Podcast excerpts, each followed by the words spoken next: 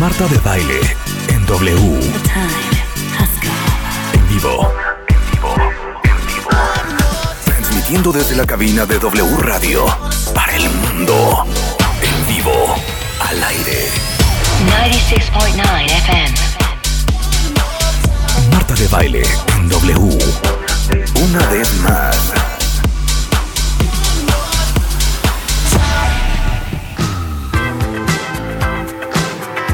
Buongiorno, cuentavientes, bienvenidos a W Radio. Eh, como saben, estamos en plena vacación, pero para ustedes tenemos lo mejor de Marta de Baile. O sea, básicamente lo que hicimos es entrar a los archivos enormes que tenemos y rescatar los programas que a lo mejor se perdieron, que adoraron, que hay que volver a escuchar para volver a repensar y entender. Entonces, bienvenidos a lo mejor de Marta de Baile hoy por W Radio. Estás escuchando lo mejor de Marta de Baile. Estamos con Tere Díaz y vino a hablar para todos aquellos que ya estuvieron casados, pero sí están entreteniendo la idea de volverse a casar, pues por lo menos algunas, pues algunas observaciones, ¿verdad? que hay que hacerles. Que hay que considerar, porque mira, siempre ¿Tú te la volverías a casar? Fíjate que yo digo no. ¿Por qué? Pues yo digo no, porque creo que hay experiencias que ya viviste, Sí. que ya estuviste, que ya hiciste familia, que ya estuviste en una misma casa, en un mismo cuarto, y de entrada me gustaría experiencias distintas. Ahora, pues tampoco digas nunca jamás, ¿no? Sí. Pero conocí ahora que vengo regresando de, de un viaje a un matrimonio, porque sí es matrimonio, que ¿qué crees que hicieron? En un piso lindísimo compraron los dos penthouse y viven uno enfrente del otro. Entonces se invitan, uno llega para acá, otro va para allá, viajan juntos, hacen algunas cosas de trabajo juntos, comparten desayuno, eh, pero hay, hay noches y hay días que él tiene que viajar antes, se va un poquito antes, no se acompañan a ver ciertos programas de televisión.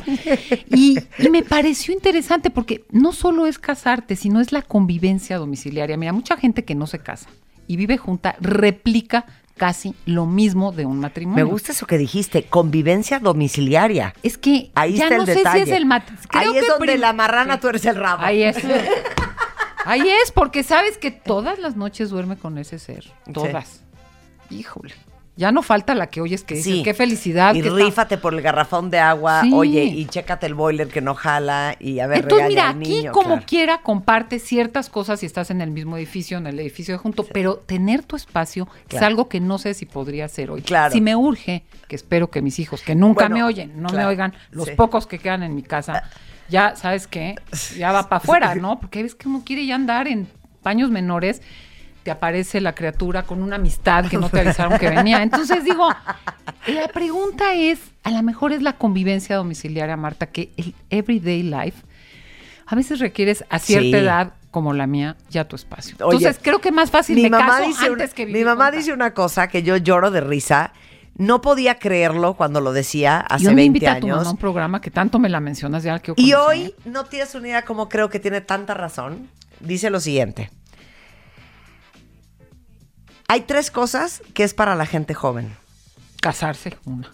Casarse es una, o sea, ¿Lo no dice puedo tu creer. mamá? Claro. Ah, claro. Casarse es para gente joven, porque el casarse requiere, es una- un trabajo arduo, de, harto- de, de- de harto nivel de dificultad, eh, que requiere mucha energía, mucho entusiasmo.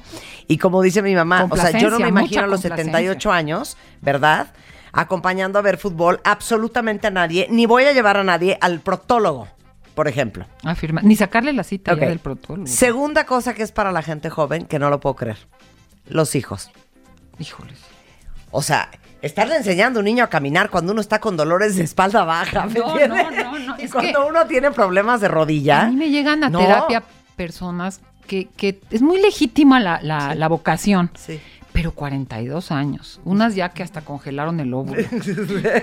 Híjole, ¿sabes qué? Déjalo congelado, dónalo, regálalo. Pero digo, en lo que le pega, tiene Claro. 43. A mi edad va a tener una criaturita de 10 años. Yo digo, sí es ¿Qué harías tú es con una de más, 10? que O sea, bochornos, o no sea, voy a decir no. lo que haría. Porque sabes que ya no produces. Un día me quedé tan tranquila cuando leí que a nuestra edad, Ajá. un poquito antes, Sí. De la mía, de Sí. de ustedes probablemente, ya no produces esas hormonas de la crianza. Ya produces las hormonas de la autonomía. Entonces ya esto de estar con tantos pegados así como digo, les digo a mis hijos, ¿dónde has visto un nido de pájaros lleno de pajarracos? Ya se picotean. O sea, los pájaros avientan a los pajaritos ahí a que Claro. ya no cabes, Marta, ya no cabes en ese espacio. Es que es en serio. Entonces, ya no tienes, dile a tu mamá que estoy no, de acuerdo no con pongas ella. la risa. Y Pero es que sabes que agregó. tercero. ¿Qué? También luego veo a las, a las abuelas tan aficionadas. Sí. Y las hijas creen que están felices que les dejan a los niños y ves a la abuela que ya se quiere Sí, dormir. sí. Es que ya no tienes la hormona de la crianza. Sí. Ya no. Entonces Sí. estoy de acuerdo con tu mamá. ¿Cuál Ok, otro falta el tercer punto, que este ya no lo puedo creer. La tercera cosa que es para gente joven, y cada vez estoy más de acuerdo con este, este precepto, viajar. Marta, vengo ¿Cómo que llegando viajar, de la hija? Viajar. Viajar. Vengo llegando A de ver. la India. ¿Sabes qué? A ver, Para empezar, me fui con mi papá que tenía Sí. 86. Súbelo al elefante, bájalo del esto. O sea, una cosa. eh, claro. Y yo dije, le dije a mi hermana, ¿qué crees? Este viaje a un cierto tiempo ya no lo vuelves a hacer. No, ya no. Marta, es que qué horror. A ver, mi mamá, le digo, pero ¿cómo mamá? ¿Cómo eso? No, a eso, ver, eso sí me puso muy mal. a ver, No. Yo no me imagino a mi Siento mamá que estamos aburriendo a Rebeca. con, No, un, no, no, con no. un vuelo retrasado de seis horas sentada En en, un un, aeropuerto. gate en un aeropuerto. Pero ni en la mejor sala. No ¿eh? me la imagino Ni en la mejor sala. jaloteando las maletas, ¿me entiendes? Tu maleta que está atrás de otra en la banda y la banda va rapidísimo y tú tienes que vez jalar la maleta. La, la chiquita que Claro. tú- a ver, ¿tú qué dices? ¿A quién le pido ayuda? Sube la maleta allá arriba. Cargar libros, a ver quién te ayuda. Tres horas metida en el avión porque están deshielando las alas y tú estás en el lugar número 23. Salte y haz una cola de media hora para subirte a un taxi. O trabaja mucho y Llega vete al hotel, regístrate, mucho y haz vente- la cola. O sea, No. es que no se No, puede. empaca y desempaca. ya Empaca nomás y eso. desempaca. Empaca y desempaca. No puedo creer los viajes para la gente mayor. Ahora, yo admiro esos cruceros que van puros ancianos Ay, porque gringos. están ahí metidos un mes. Es que no, No, lo puedo creer. yo Pero admiro- estás de acuerdo que viajar no es para la gente eh, grande. Marta, yo admiro en Machu Picchu que tanto te burlaste No lo de puedo mí. creer. A parejas de señores octogenarios subiendo. Yo, yo iba con mi cuñada y le decía, ¿tendremos esta energía para ir a los 80? Primero, a ver O si sea- con- tenemos con quién. Y segundo, trepando a Machu Picchu, A digo, ver. mis respetos. A ver. Mis respetos. Rífense. trompo al No, dedo, güey, hija. Chichen Itza, a los 78 No, años. ¿De y quién pasamos estás por hablando? ustedes. A las seis nos vemos en el lobby. A las seis de la mañana, en A el ver. lobby, desayunados. Váyanse a un crucero al Mediterráneo y súbete al camión, bájate del camión, paséate por todo Efeso, 42 grados, ahora súbete al Partenón, ahora vuélvete a bajar, ahora súbete al camión. No, no hay forma. Empaca. ¿Ya entendiste por qué dice mi mamá lo que dice? Tiene mucha razón, pero el último no lo quiero integrar todavía, fíjate, porque no, no, siento que apenas estoy logrando la Ok, libertad, ahora sí, pero- cuentavientes. Si se van a volver a casar por segunda o tercera vez, bueno, pues ahí les van algunas ideas de Tere. Algunos Mira, tips. No falta Venga. quien se casa por primera vez Sí. y dice, es una muy buena persona, tiene muy buena educación, no sé qué y no sé cuánto. No me encanta, o, o- primer tip, la química existe. Sí, es claro. la base. Somos seres biológicos animales. Si no hay una química del olfato, de la piel básica, no te va a funcionar. No te digo que te vayas con el flechazo, la primera vista. eh, me encanta, sí. Pero si no hay eso, eso sí no se puede volver a, a sacar nunca.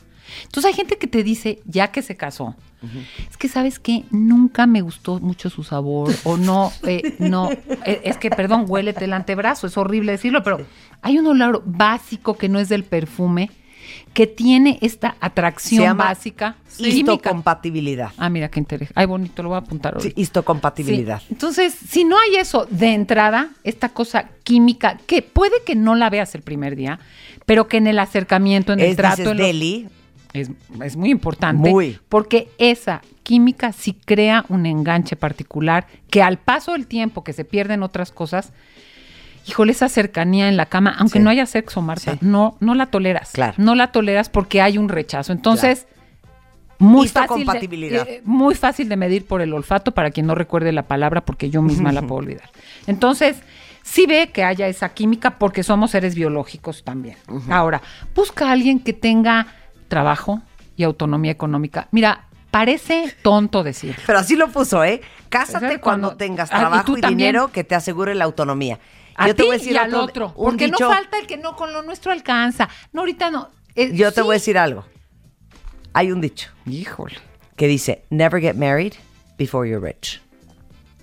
Y eso quiere decir no solamente riqueza económica, sino que no te cases hasta que tengas herramientas, Voy al prosperidad en todo sentido, emocional, físico, eh, eh, económico, no solamente porque uno no está para estar cargando con nadie, sino porque tus opciones son muy diferentes. Muy diferentes. Te posicionas de una forma distinta. Y fíjate, ese de cásate cuando tengas y la otra persona tenga trabajo y, tiene una asegura- asegurada su autonomía, suma con este que es de los últimos, pero lo voy a decir ahorita. Cásate después de haber invertido tiempo y dinero en tu persona en todos los aspectos necesarios. Eso es, never get married before you're rich. intelectual, corporal, erótico, emocional, actitudinal. O sea, que tú ya viviste, ya probaste, ya trabajaste, ya hiciste, ya viajaste. O sea, que ya hayas tenido una vida que te consolide, que te constituya y Que que, te permita dar. Claro. Porque claro que una pareja suma y que es un intercambio de muchísimas cosas. Porque no te vas a casar con alguien que te reste. La pareja te tiene que sumar. Pero ¿qué das? Si vienes en ceros y en blancos, nada más para, iba a decir la palabra de la M, pero no la voy a decir, Sí. para chuparle al otro. ¿Sabes qué? Que, que no hay mucho que ofrecer porque con suficientes experiencias de vida vividas, tienes mucho más, ya te constituiste como persona, ya desarrollaste una individualidad y tienes mucho más que dar. Y aparte yo creo que cuando ya estás armado, y yo este, este choro se lo echo a mis hijas diario, armen su vida, viajen, trabajen, vivan solas, conozcan gente, vayan, vengan, suban, bajen. Y una vez que todo eso haya sucedido, vas a tener más conocimiento de causa sobre tu persona y el tipo de vida que quieres tener y por ende el tipo de persona que quieres que te Y acompañe. lo que ya no aguantas. y lo, que, ya no aguantas. Pero sobre, por todas las cosas, amas desde otro lugar. Amas sin hambre, sin sed, sin necesidad. ¿Por qué? No Porque desde la carencia. Desde la carencia, exactamente. Que siempre somos carentes, siempre necesitamos algo, siempre nos falta claro, pero hay una cosa que es la carencia total, el vacío absoluto que busca llenarse y que genera relaciones de extrema dependencia. Claro. Y esta cosa que suma, donde hay un intercambio de recursos Te va a en todos esto. términos. Entonces hay que preguntarse si se van a volver a casar. ¿Te estás casando con tu soulmate o te estás casando con tu woundmate? Híjole, totalmente. ¿Qué tal esa? Esa no es de O sea, tu mamá, ¿verdad? No, ¿te estás casando con tu alma gemela o te estás casando con tu gemela de heridas? ¿No? O sea, un cojo enseñándole a un ciego. Bueno, Sí, desde la carencia todo va a estar más complejo. Y siempre somos seres carentes porque no somos ángeles ni somos perfectos, pero hay maneras de que sume mucho más, pensando que el amor abre puertas, no cierra puertas. Luego, cásate con alguien. Me voy a ir en desorden porque tengo sí. ganas de ser desordenada hoy.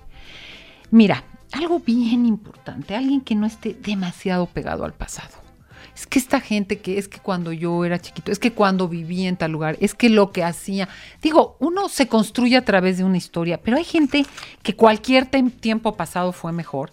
Entonces vive de la nostalgia, vive de la melancolía, este, vive como en el reclamo, porque incluso te voy a decir, de, en el mismo pasado de la relación. Es que cuando yo empezamos tú eras tal.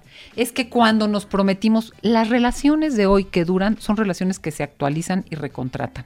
Son relaciones que van pudiendo soltar y, los, y las parejas que logran sostenerse a través de los años es porque hacen actualizaciones de la relación y tienen que poder soltar el pasado. Empezaron por una razón, continuarán por otra y terminarán seguramente por otra. pero ¿y cómo te das cuenta que esa persona está anclada al pasado? Si sigue de que, no, bueno, es que mi ex marido, no sabes, o sea, unos viajes y tú así de, ¿eh? Desde, desde lo que habla ¿Desde del eso? ex hasta el apego a yo no me salgo de esta colonia porque en esta colonia nací, hasta, perdón, ya no se usa ese verde botella y el todo. Hay gente que no se cambia de nada hasta en lo físico. Y no es que tengas que ser el de la última, el último grito de la moda, pero hay gente que vive del pasado, que te habla del pasado, que te recuerda. No quiere decir que odies a tu pasado. Yo creo que todo el mundo Que tiene es que primo integrar- hermano de cuando dicen, está muy amañado. Pues amañado es alguien que está como muy apegado. muy rigidizado, en que le cuesta cambiar patrones, le cuesta cambiar lugares, le cuesta conocer lo nuevo, le cuesta transformarse en lo nuevo, en un mundo en permanente transformación más que nunca por la velocidad que tienen Claro. ahora las comunicaciones, etcétera, etcétera. Entonces, Claro. o sea, esto, esto conecta con la rigidez. Una gente demasiado rígida no va a poder actualizarse y moverse hacia lo que demande tú, la relación o el contexto, porque el contexto te puede demandar cambios también. Bueno, cásate con alguien con quien te sientas orgulloso de estar. Porque si es ¿Qué es bueno, me quiere, pero me da penita, prefiero no decir. Ay, no. Este, es que sí, hay gente que es Ay, que no, a mí me encanta, pero me da ¿eh? pena porque, ¿sabes qué? Por- o por su físico, o por el trabajo que no le pregunten, o por la familia. No, yo no quiero presentar a la familia porque la familia sí es como. Entonces, te tienes que sentir orgulloso. O sea, que si te ven con esa persona, que la puedas. Hay gente que no le gusta presentar a la pareja. Hay gente que no le gusta Hijo, salir es con la si pareja. no te ¿Sí o no? pavoneas con Sí, él. estoy de acuerdo. O con ella. Bueno, paréntesis, dos segundos que viene al caso con lo que dijimos de never get married before you're rich en todo sentido, emocional y mental y De todo tipo de recursos. de todo tipo de recursos. Te voy a decir en qué se nota muy cañón. Es la clásica historia que llegas, por ejemplo, a una cena o a una boda o a un evento y conoces a el fulano. Y el fulano resulta ser que es un abogado prominente, bien vestido, ya se maneja con prestancia, con gravitas, con señorío, le va muy bien, ha hecho lana, está consolidado en su carrera. Y de repente te dice, te presenta a Rosa, mi esposa. Volteas a ver a la esposa y dices, a esta vieja la conoce desde prepa, aquí no hay de otra. O con esta chava anda desde la universidad. Porque si hoy, con lo que él se ha convertido, escogiera, no la volvería a escoger a ella. O le alcanzaría para algo Ay, más. pobre Pero fíjate- Ya, ya- ya- ya me entiendes? Pero ya, ¿qué ya crees, sabes cómo. Marta? Ahí hay un punto muy o interesante. puede ser al revés, igual con las mujeres, que dices, esta se volvió en una, o sea, mega wow. ¿Y qué onda? ¿Y este marido? Pero fíjate, ahí cómo distingues en cómo lo vive la persona y el juicio de fuera. Porque ahí el tema es, el señor está orgulloso por No, esa persona No, con no, esa- no, ya se le ve o que le da penita. Ya se le ve que Claro, le da le da penita, y que-. Y, que, esa esposa o ese esposo o esa pareja es mucho menos de lo que le alcanzaría ahorita a tener. Pero me pregunto yo, fíjate que es un tema bien delicado, porque me pregunto yo, entonces sigue por ella, con ella o con él por, porque tiene que seguir, porque es una buena persona, o porque ya no le queda de otra, o en el en su fuero interno se siente cómodo con esa no, persona. porque es inseguridad. Yo tengo, y te digo, el ejemplo perfecto de una amiga que está saliendo con una persona que hasta decimos, güey, parece imaginario tu novio, ¿eh? No hay manera. Y ella sabe. Y Que ella no hay dice, manera que. De que lo saque a la sociedad y a- Ah, le ella da pena sacarlo. les- le da mucha pena. Y es, yo, yo puedo, puedo sugerir que es por inseguridad, ¿no? De ella. Sí, porque es apocadón, Sí, no es sí. tan seguro, Sí. es mangoneable, Mm, ¿sabes? Sí, sí. Ujú. Pero no lo sa- a ninguna reunión. O sea, lo conocemos tres. Perdón, ¿cuántos de Por ustedes no conocen jefes, amigos que nunca se presentan con la esposa? Pues Ah, yo tengo exacto. muchos Eso es casos horrible. que Claro. no conozco a Eso las es esposas. horrible, eso es porque yo creo que sienten que la esposa no, no representa lo que ellos son hoy. Sí, O pero esposo, fíjate, ¿eh? ahí hay dos temas. Hay un juicio, o hay un juicio de él mismo, de unos valores y creencias sí, sí, sí. tal, Sí, sí, o sí. de verdad ya no pudo actualizar la situación y no le queda de otra. Porque hay gente que te voy a Porque decir, probablemente él se actualizó, o ella, porque creció, consolidó, Creció. y ella no, la, no se actualizó, o él no se actualizó. Se Entonces, atrás. le da oso presentar porque ella no es la carta de presentación que él quisiera mostrar de lo pero que él es fíjate hoy. cómo es una ¿Ya? cosa subjetiva, sí, porque te, te, te presento el contrario. Que hay que dices cómo anda con tal o cómo anda con otro tal, desde Ah, claro, tu juicio. claro. Y la persona, vete tú a saber por qué, en qué, y, y no falta decir, ahí es que andan enculados. Que puede ser un factor, Sí, sí. pero puede también. haber otras cosas que le suman y que a la mirada de la gente es, es poco, no es suficiente, podría tal.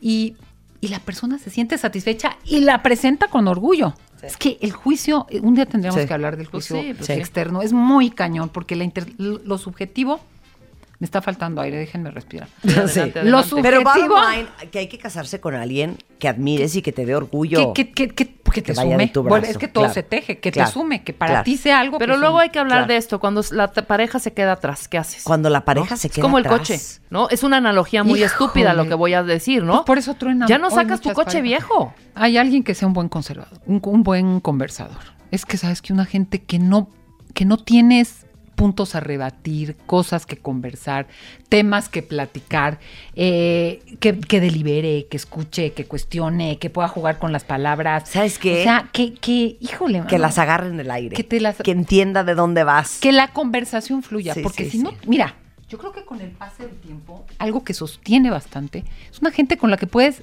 no parar de hablar porque tienes este tema, pero tienes el- es que ve a las parejas de años en los restaurantes. Yo a veces salgo y digo, ya comen, mastican, no se ven, no tienen nada que decirse. Puede ser que estén enojados, o haya cosas, sí. pero que se te agote, o sea, la vida es tan Claro, inagotable que para que se te agote la conversación. Claro. Yo creo que el tema de que puedas conversar, que no interrumpa, que escuche, que sepa qué contar, que comparta, se me hace esencial, porque al paso de los tiempos, de los tiempos no es en plural, es en, es en Sí, singular, ¿no? Al paso del tiempo se pueden agotar muchas cosas, pero la conversación siempre es un punto que mantiene avante a la pareja. Claro. Otro punto. Cásate con alguien, y ya lo habíamos dicho por ahí en, en algo del novio, pero lo vuelvo a mencionar. Cásate con alguien que no esté excesivamente pegado a su papá o a su mamá. No. Porque sabes qué? O te busca ¿Cómo? a ti, o te quiere como hija y hermana, y cuando te quieres, los dos nos hacemos hijos de familia, el amor erótico, bye, porque nos tratamos como hermanitos, o siempre va a ser obligado, eh, eh, mi mamá me pidió, no es que ya íbamos a salir, pero me dijo que si podía venir, pero es que habíamos planeado este viaje, pero ¿qué crees que se enfermó? Y yo entiendo que los buenos hijos tienen consideraciones con los papás, por supuesto, pero cuando la jerarquía de primero mi mamá o mi papá y luego tú, mira, los que son excesivamente buenos hijos, que en terapia se les dice hijos parentales, son malas parejas y son malos padres. Claro. Porque no han cambiado de lealtades, se quedan como hijos. Entonces, ese es un tema bien, bien importante. Cásate con alguien. Híjole, esto es un punto delicado, pero me interesa mucho mencionarlo. Que no confunda la sinceridad con la verdad. Hay gente que todo quiere neta, neta, neta. Transparente, transparente. Tú me vas a contar todo y yo te voy a decir todo. Aquí hay una gran confusión y creo que las grandes parejas saben distinguir entre una cosa honesta, leal, sincera, confiable y te tengo que decir todo y tú me tienes que explicar todo y tengo que saber todo de ti y tú me tienes que decir todo de ti. ¿Por qué? Porque ahí se pierde en esa búsqueda de la verdad absoluta que la buscan como principio, empiezan hasta con sus suspicacias, persecuciones, conclusiones. No, tú dijiste esto, pero mandaste el chal a tal hora. No, me habías dicho, pero a mí tu mamá me dijo otra cosa. Entonces, les importa más tener la certeza comprobada de que si me dijiste que estabas donde estabas y que por qué no me dijiste que te encontraste con no sé quién y tal, antes que el propio amor. Y yo creo que todos tenemos una vida pública, que todo el mundo tiene derecho más o menos a conocer, De acuerdo. y una vida privada e íntima que a veces ni uno mismo entiende. Entonces no falta el tarado que por honesto, por poner un ejemplo un poco radical, va y le dice a la esposa, fíjate que me gusta mucho tu hermano. Pero pues tú sabes que jamás, no, no, pero es que sí, tengo... O sea, ¿qué? qué? Guárdate tu dilema personal. sí, sí, o sea. ¿quién te preguntó? Y mira que conozco casos de gente que le gusta el cuñado o la cuñada. Hay cosas que uno tiene que saber contener para uno mismo. O que tuve que ver a un ex porque pasó y cerramos 15 años después una situación. O sea, no hay que confundir. La- te lo quiero decir para que si alguien te diga, o sea, cuídate de lo que haces. Tú tienes derecho a una vida íntima y privada. Y no toda la pareja es, pues no es confesión, no es tu terapeuta. O sea, y hay que saber muy bien ese límite de ser sincero, honesto, confiable y leal. Ah, nos tenemos que decir todo y si no me lo dices ya no puedo confiar en ti. O sea, Bueno, para ahí regresamos del corte porque hay otros muchos eh, puntos que discutir cuando uno decide que a lo mejor hay que volverse a casar. Estás escuchando lo mejor de Marta de Baile. Lo mejor de Marta de Baile. Regresamos. Estás escuchando lo mejor de Marta de Baile. Regresamos. Estamos de regreso en W Radio platicando con Tere Díaz de, eh, bueno, es una gran terapeuta, de, a ver, si se van a volver a casar, o rejuntar por segunda, tercera, cuarta vez, algunas ideas que hay que tomar en consideración. Ya dimos varias. La siguiente es... Cásate con alguien que trate bien a los extraños. Porque sabes qué? Me encanta eso. Mm, a ti te va a tratar a la larga como trata a los extraños. Sobre todo cuando están en una jerarquía más baja de su lugar de privilegio, de poder. ¿Cómo le habla a la gente que atiende en un, restaurante? Si tiene gente de servicio en su casa, ¿cómo la trata? O sea, esta gente que maltrata a otras personas desde un lugar de prepotencia ya tiene hechas bolas las jerarquías de, vamos a hablar de los derechos humanos básicos. ¿Cómo se relaciona, cómo se lleva con su mamá? Hay quien trata pésimo a las hermanas, por ejemplo. Es muy importante, muy importante ver que la gente, como se manifiesta contigo, se relaciona con los demás. Habla muchísimo de una persona, cómo se dirige, cómo trata, qué lugar le da a las otras personas. Y no estoy diciendo que no hay espacios de jerarquía y que se tenga que entender quién manda aquí, quién obedece allá y demás. Pero hay una cosa entre un poder bien manejado, un, un lugar de poder en donde tú tienes que dar órdenes, te tienen que obedecer, y un maltrato. Y hay gente muy maltratadora que acaban replicando al interior de la vida de pareja y de la familia una cosa pues violenta, prácticamente violenta. Eh, cásate con alguien O como lo puse yo en mi Instagram, cásate con alguien que te haga sentir como cuando te vas a quedar sin pila en el celular y encuentras un cargador. que te va a dar. Sí, Que, ay, que sí. te suma, es que, que, te que te salva, sume. que te es que si la gente te cierra opciones, eso es importantísimo. El amor es un intercambio. Cásate con alguien que te aumente tu mundo de posibilidades. Pero en eso de sumar, yo diría, cásate con alguien que cuando esa persona aparece en escena, llega a la cena en donde tú ya estabas. eh, te dice que siempre sí va a ir a la boda contigo, que este, la oyes llegar a las nueve de la noche a tu casa. La persona que cuando aparece dices, qué increíble que ya llegó. que llegó. O sea, ya todo va a estar más padre, más divertido, más entretenido, más Sí, lo sí, que sí, sea, sí, sí. pero que, sume, su presencia. Fíjate que una vez llegó una Y no chica. que digas, mm, ta, ya viene, güey, cambiamos de tema, ahí viene este güey. Ay, sí, o espérate que se vaya. Sí, espérate Y que se mira vaya. que hay cosas que no O sea, es todas que- las compartes con todo el mundo claro, hablando de la privacidad. claro. Pero, mira, recuerdo una vez que llegó una chava bastante joven, de veintitantos años, que se iba a casar, pero se quería ir de viaje, pero quería estudiar quién sabe qué, pero sabe, quién sabe cuánto. Y le digo, pero pues, ¿por qué quieres hacer todo antes de casarte? No te vas a morir, te vas a casar.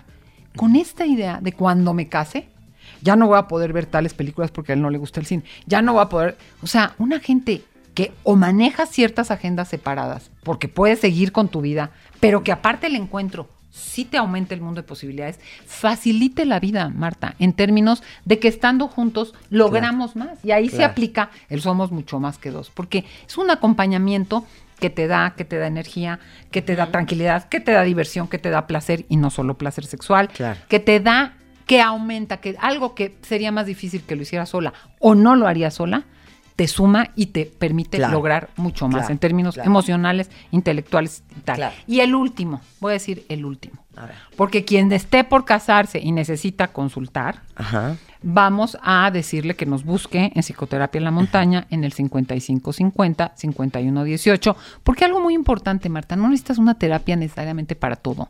A veces dos o tres consultas. Si consultas a un arquitecto porque quién sabe qué con el muro. Claro. Si consultas a un abogado porque tienes un rollo de no sé qué fiscal. Si consultas con un médico porque te duele por acá. O sea, también a un terapeuta lo puedes consultar, no tienes que pensar en que es la terapia de 18 años tres veces al día, perdón, a la semana.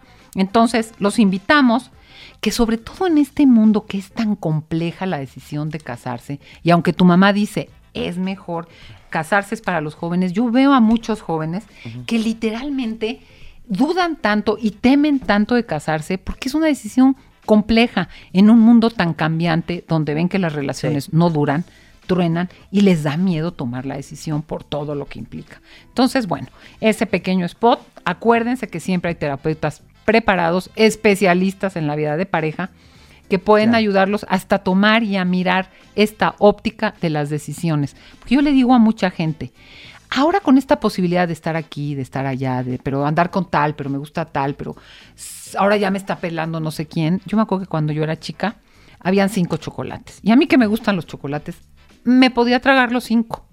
Hoy hay dos mil marcas de chocolates. Pero si tú vas a una chocolatería, te caben cinco, no te caben los dos mil.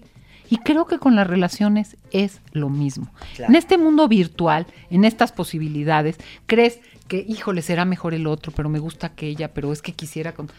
Pues andarás con dos o tres.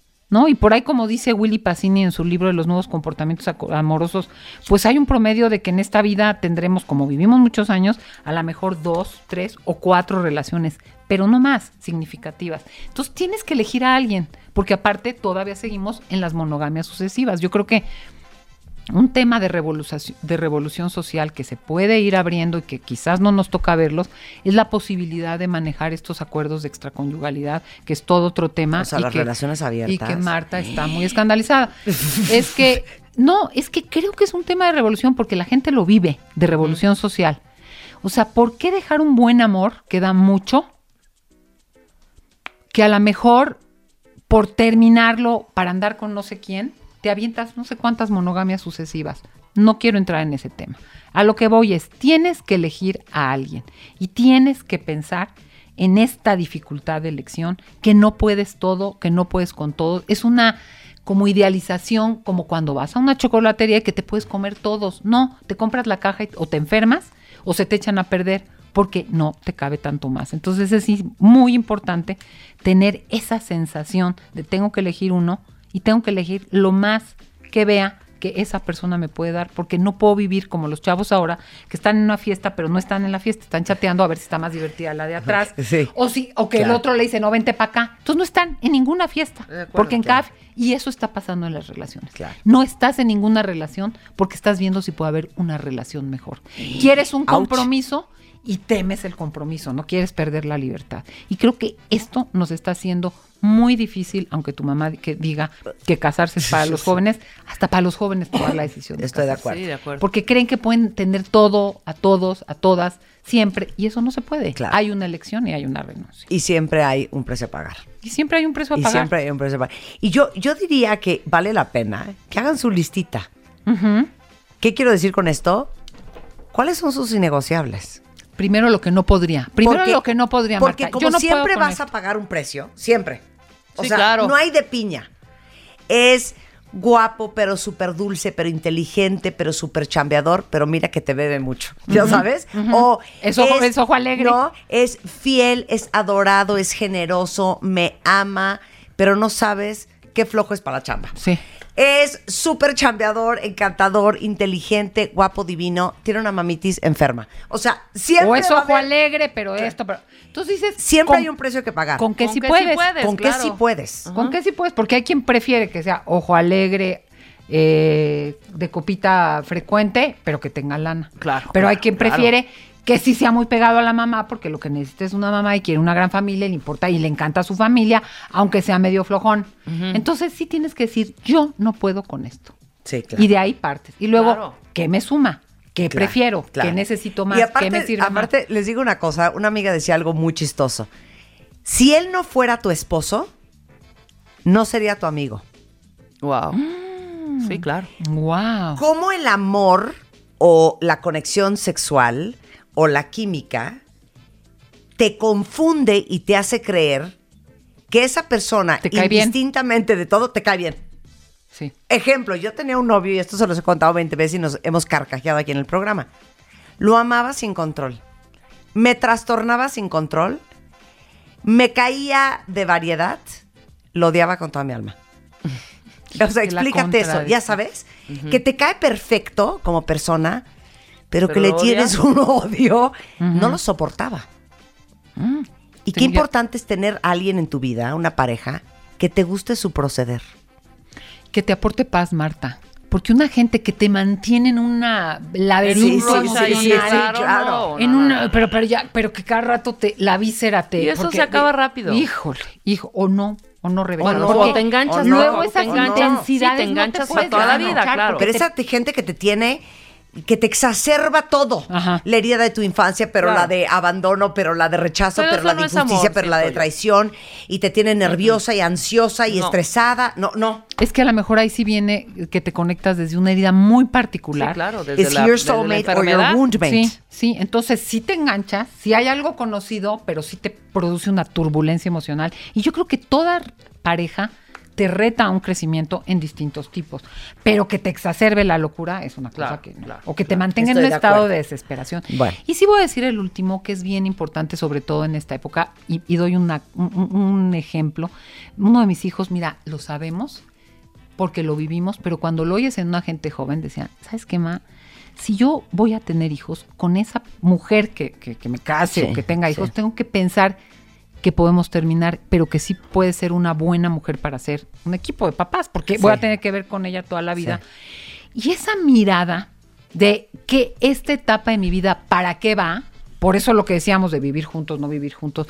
¿A qué va esta etapa de vida? Si ya no voy a criar hijos, vamos a vivir juntos. Si voy a criar hijos, ¿qué tipo de persona necesito? Porque aunque la relación no, no dure, vamos a tener que seguir criando. Entonces, sí es una mirada muy distinta. Y hablando de eso y sabiendo el, Para mí es la decisión más difícil de todas. Híjole. ¿Con quién vas a tener hijos? es que sabes que antes iba de la mano, yo me caso, tengo hijos y nos morimos juntos y toda la vida. Sí. Y ahora eso no ocurre. Y creo que la decisión y definición de tener hijos, híjole, sí requiere una mirada especial porque tiene muchas otras implicaciones que aunque lo amoroso sea tan doloroso terminarlo, con hijos se hace, se suman factores. horror. Y lo último, cásate con alguien que vaya a ser, que veas que es un buen ex, porque puede ser tu ex.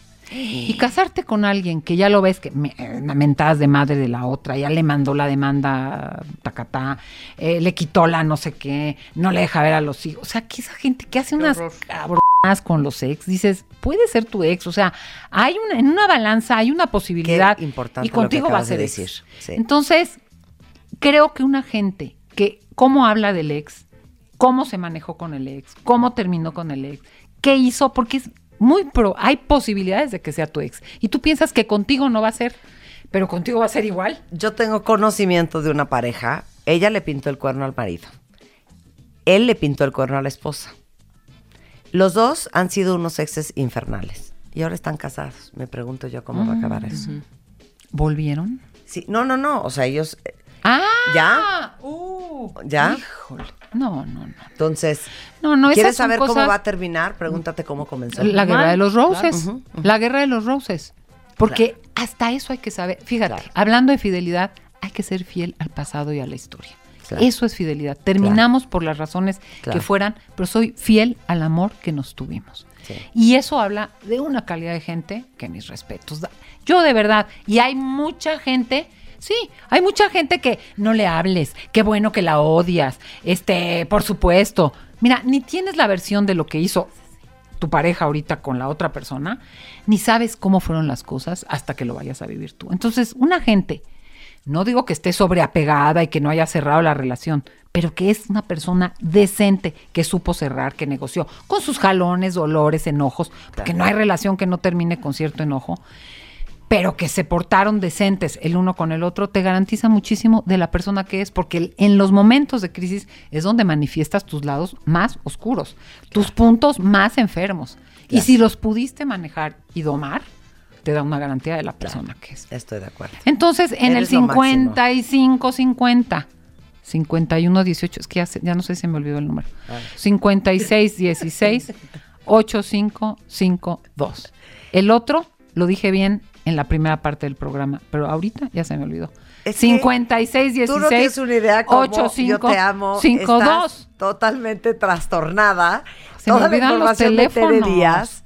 Me muero por ir a terapia contigo, ya te lo había dicho. No, quiero no, ser su amiga, pero aparte quiero ir a terapia con ella. Nunca, nunca vas a ir a terapia. ¿Por qué? Porque es mejor ser amigas. Sí, claro, porque si no va a estar sesgada. Terapeutas te sobra. Claro. Este, Tere Díaz les mando toda la información. De todos modos, este dicen en Twitter. Muchas gracias. Qué diversión de conversación. Anuncios parroquiales, cuentavientes. A ver. Para todas las que sufren eh, los molestos síntomas insoportables premenstruales y que les duele el coxis, pero el sacro, pero el rabo, pero las piernas, pero la espalda, pero el vientre, sienten dos cuchillos en los ovarios. ¿Qué les digo yo? Eh, les dan náuseas, dolor de cabeza, mal humor, se descomponen del estómago. Estuvimos hablando eh, hace poco de Analgen Fem, que está súper cool porque es un analgésico, pero también es un desinflamatorio, específicamente para los síntomas del síndrome premenstrual. Lo cool de Analgen Fem, ahí les va. La fórmula tiene tres cosas. Uno, que ayuda con la inflamación. Otra, que ayuda con el dolor. Y la tercera es ayudarte con la retención de líquidos desde los primeros síntomas. O sea, básicamente no necesitas receta médica, lo encuentras en farmacias y autoservicios, se llama Analgen Fem, que sepan que es desinflamatorio, analgésico y te ayuda con la retención de líquidos. A ver, para todos los que son amantes de las series, se los juro de verdad, tienen que tener Amazon Prime Video. Tiene series originales, pero películas de estreno, historias nuevas, lo que busquen, de verdad no saben el catálogo que tiene Amazon Prime Video. Entre otras cosas, tiene El Diablo Guardián, que es una serie basada en el libro de Javier Velasco que es la historia en dos tiempos de Violeta, una joven que escapa de su vida en México y llegará a Nueva York a encontrar, eh, ahora sí que con un mundo de violencia, prostitución y drogas, una vida bastante complicada. Se llama Diablo Guardián y es obviamente de Amazon Prime Video que les hemos dicho que lo prueben. Eh, ahorita tienen una prueba gratis de 30 días si entran a primevideo.com y la suscripción, o sea, se los juro que es baratísimo y van a tener acceso a cientos de series y de películas de primera, ¿eh? Estás escuchando lo mejor de Marta de Baile. Hail the Master, me declaro fan, me declaro fan, me declaro fan, Juan Domingo. Me encanta que estés aquí, Juan Domingo Argüelles. Lo ubican muchos, me imagino, cuentavientes. Es un gran poeta, ensayista, crítico literario, editor, director editorial de Ibero, la revista de la Universidad Iberoamericana, columnista, padre, amigo, hermano, Un hombre de amante, pero sobre todo un gran ser humano. ¿Cómo estás, Juan? Muy bien, Marta, encantado. Nos encanta que estés acá. Yo también estoy muy encantado. Bueno, el libro se llama Las malas lenguas.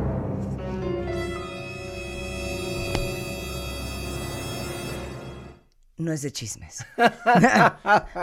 no es de chismes. en parte sí, porque hay que ser un poco chismosos también para eh, revelar estas formas de hablar y de escribir erróneas eh, que encontramos en todos, porque además hay que aclarar una cosa, todos nos equivocamos, Sí. todos hablamos y escribimos incorrectamente y quien diga que no, miente. Miente y miente con los dientes. Con todos los dientes, ¿Saben sí. qué? Examen sorpresa. Nos va a hacer Juan Domingo Argüelles un examen sorpresa. Saquen papel y pluma, cuenta dientes. Examen. Sorpresa. Examen. Sorpresa. Examen. Sorpresa. Examen. Sorpresa. Examen sorpresa con Marta de Baile. Siento que hablo pésimo. ¿Tú? Yo no. Yo siento que sí he Ay, leído, sí. Ajá. sí he aplicado la gramática correctamente. Ajá, sí. Siento que a mí me ha dado este beneficio de la lectura, el que pueda yo hablar y escribir correctamente. Tú sabes ¿Cómo lo no? que es un gerundio, Un gerundio, una esdrújula, Exactamente. un diptongo, Un adjetivo Nos calificativo. encantan esas, un colofón, un sé perfecto, corchete. sé perfecto en una frase que es sujeto, verbo y complemento. Sí, claro. Lo que es sujeto y predicado. Y predicado. ¿Qué tal esa predicado. gente? ¿Tú eres así? ¿Eh? ¿Tú eres así? No, por supuesto. O sea, pero sí sabes lo que es un gerundio y lo Claro, pero no creo que sea lo más importante. Lo más importante, eh, claro, se- es conocer y saber cómo se llama algo, pero no es necesariamente lo, lo fundamental. Lo fundamental es saber utilizarlo. Claro. O sea, ¿no? la gramática vale Sí. cola, es lo que quiso Sí. decir. Pero Oye, si yo digo más, pero- sin embargo, me vas a ver con cara de asco. Sí, pero no, pero hay gente, yo no tengo idea, y aparte yo sí puedo eh, eh, disculpar que yo no fui al colegio en primaria en México, Ajá. eh, los años que te enseñan esas cosas. Sí, esto es como a mí, mi amiga, la, la- mi, mi amiga, la, la boliviana. ¿Qué? Que cuando jugábamos basta decíamos bote. No, eso no hay en mi país. Esto, no, eso no hay en mi Pero- país. No pero se dice ¿qué así. tal la gente? Porque mi hermano Roberto sí es así, de, no, es que estás mal. Porque estás usando un verbo pospretérito participativo Pero aparte te dice- perfecto. pero aparte te Güey, ¿de qué hablas? Pero aparte te Sí, dice no sé ni lo verbo. que es el predicado. Verbo. Verbo. Un verbo. Alcohol. Ay, Gaya. Ok, ya, deja, hacer una pausa rapidísimo. Regresamos después del corte a cuenta viendo. No se vayan, ya volvemos. Estás escuchando lo mejor de Marta de Baile. Lo mejor de Marta de Baile. Regresamos. Estás escuchando lo mejor de Marta de Baile. Regresamos. Mira qué bonita música te pusimos. Juan Domingo Argüelles. ¿Tú qué estudiaste, Juan? Letras. ¿En dónde? En la UNAM. Y tú con carrera tronca, Rebeca. Qué Qué vergüenza. horror. Juan Domingo Argüelles es un gran poeta, ensayista, crítico literario y editor eh, del libro Juan Domingo Argüelles, Las malas lenguas, barbarismos, desbarres, palabras, redundancias, sinsentidos y demás barrabasadas. No solo vamos a aprender todos a hablar mejor, pero de verdad se van a carcajear de darse cuenta de, los ca- de la cantidad de errores que cometemos Claro. al tratar de elaborar una frase que suene sensual y erótica. ok, ya, examen para todos. Examen, Sorpresa. examen, Sorpresa. examen, Sorpresa. examen. Sorpresa. Examen sorpresa con Marta de Baile. Ya, estamos Venga. listos, profesor. Ya estamos. A ver, Ok. ¿de qué se va a tratar? Ok. A ver, eh, 10 preguntas muy simples Uy, de- sí. en relación con el idioma. Ok. ¿Es correcto decir y escribir ágora pública? Eh, Contestamos sí o no, ¿no? Claro. Cada quien en su hoja. Ustedes pongan Sí. 1 al 10 y ponen sí, no, sí, no. Y ahorita los resultados al final. Profesor, ¿Es es correcto que Marta decir y escribir ágora pública? Ok. Profesor, es Marta no sabe ni siquiera qué es Ágora. Cállate, cállate. Ok, dos. ¿Por qué el vocablo alien y su plural son innecesarios en el español? Ok, contesta en una frase. No, contéstalo, ahorita hablo pla- No se vale googlear, ¿eh? Yo ya sé. Contestó en una frase, ¿eh? Ok, ya. ¿Cuál es la expresión correcta? ¿Aterido de frío o entelerido de frío? Listo, profesor, ya. Entelerido. A ver. Sabemos lo que es entelerido. Ok. ¿Estoy por- aterido de frío o, O estoy entelerido. O entelerido, entelerido de frío? Sí. Me Es- da una vergüenza. No. escucha mejor. En mi vida había oído esa palabra. ¿Para qué te voy a mentir? ¿No? Ok. Ok. Entelerida, ¿cómo no? Si es muy del sur. cállate. ¿Es correcta la expresión campus universitario? Híjole. Cállate. Todo el mundo conteste y ya después decimos. ¿Por qué es una redundancia la expresión divisa extranjera? O sea, no tiene ni idea cómo voy a volar este examen. Qué oso. A ver. A ver, la sexta. ¿Lenocidio o lenocinio? ¿Cuál es la diferencia? No sabemos si... No sabemos ninguna qué significa. Qué miedo ser tu hija, ¿eh? A ver. Ok, la siguiente. Siete. ¿Se puede lucir muy mal o del carajo? Ok. 8. ¿Hay nexos que no sean de unión? 9. ¿Se puede realmente estar orgullosa de su celulitis? 10. Esa es capciosa. Si hay patanes, ¿hay patanas? ¡Ya te amo, Juan Domingo! O sea, imagínate un, un pleito de pareja con Juan y que se voltee y te diga ¡Entelerida! Y así de ¡A mí no me insultes! Ok, ¿están listos? Sí. Saquen sus, sus anotaciones. Vamos a comenzar. Primera pregunta. claridad. Adelante, Juan. Bueno, eh, Ágora Pública es... No, pero tenemos que contestarte nosotros Perfecto. primero. Pregúntanos. Di- di Estamos aquí en examen en la Ibero, Bien, ¿eh? perfecto. Rebeca sí fue a la Ibero. A Yo ver, soy de a- carrera trunca. A ver, a ver, a ver, eh, Rebeca. A ver, ¿qué es Ágora? Ahora voy al baño. ¿Qué es Ágora? Yo digo que Ágora es, tiene que ver con lo público. Así es, Entonces aquí hay, obviamente, una redundancia. una redundancia. Ok. El Ágora, en tiempos de los griegos, Así es. era una pequeña, era un pequeño furúnculo en manera de cúpula, en donde los griegos se congregaban a cateconizar toda su información. ¿Cómo Mira, me oyes? mira nada más. ¿Quién estaba más cerca?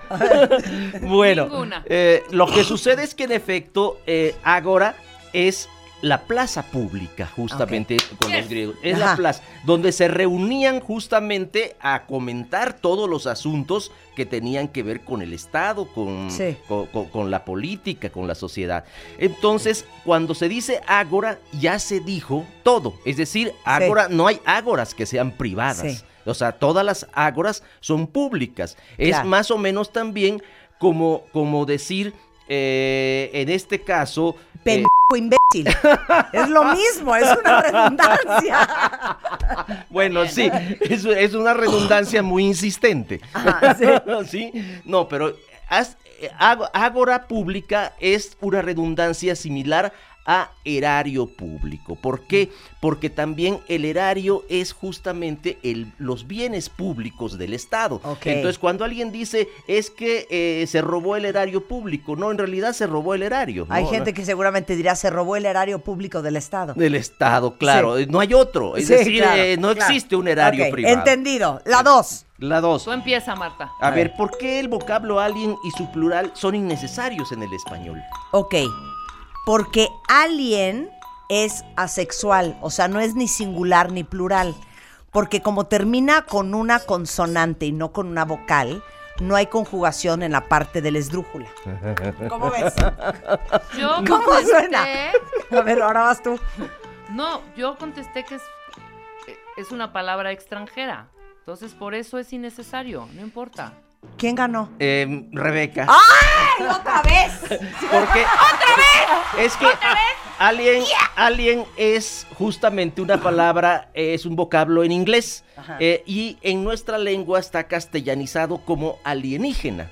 Es decir, eh, alien en inglés significa exactamente, se traduce como alienígena en español y obviamente eh, también su plural es alienígenas, no aliens. Ah. Aliens sería inglés, ¿no? Eh, entonces, eh, por esa razón, son innecesarios usar en el español alien y aliens si tenemos alienígena y alienígenas. Sí. Ok, entonces que vamos siempre Marta 2-0. dice, es que nos van a invadir los aliens. Ya para que no digas aliens.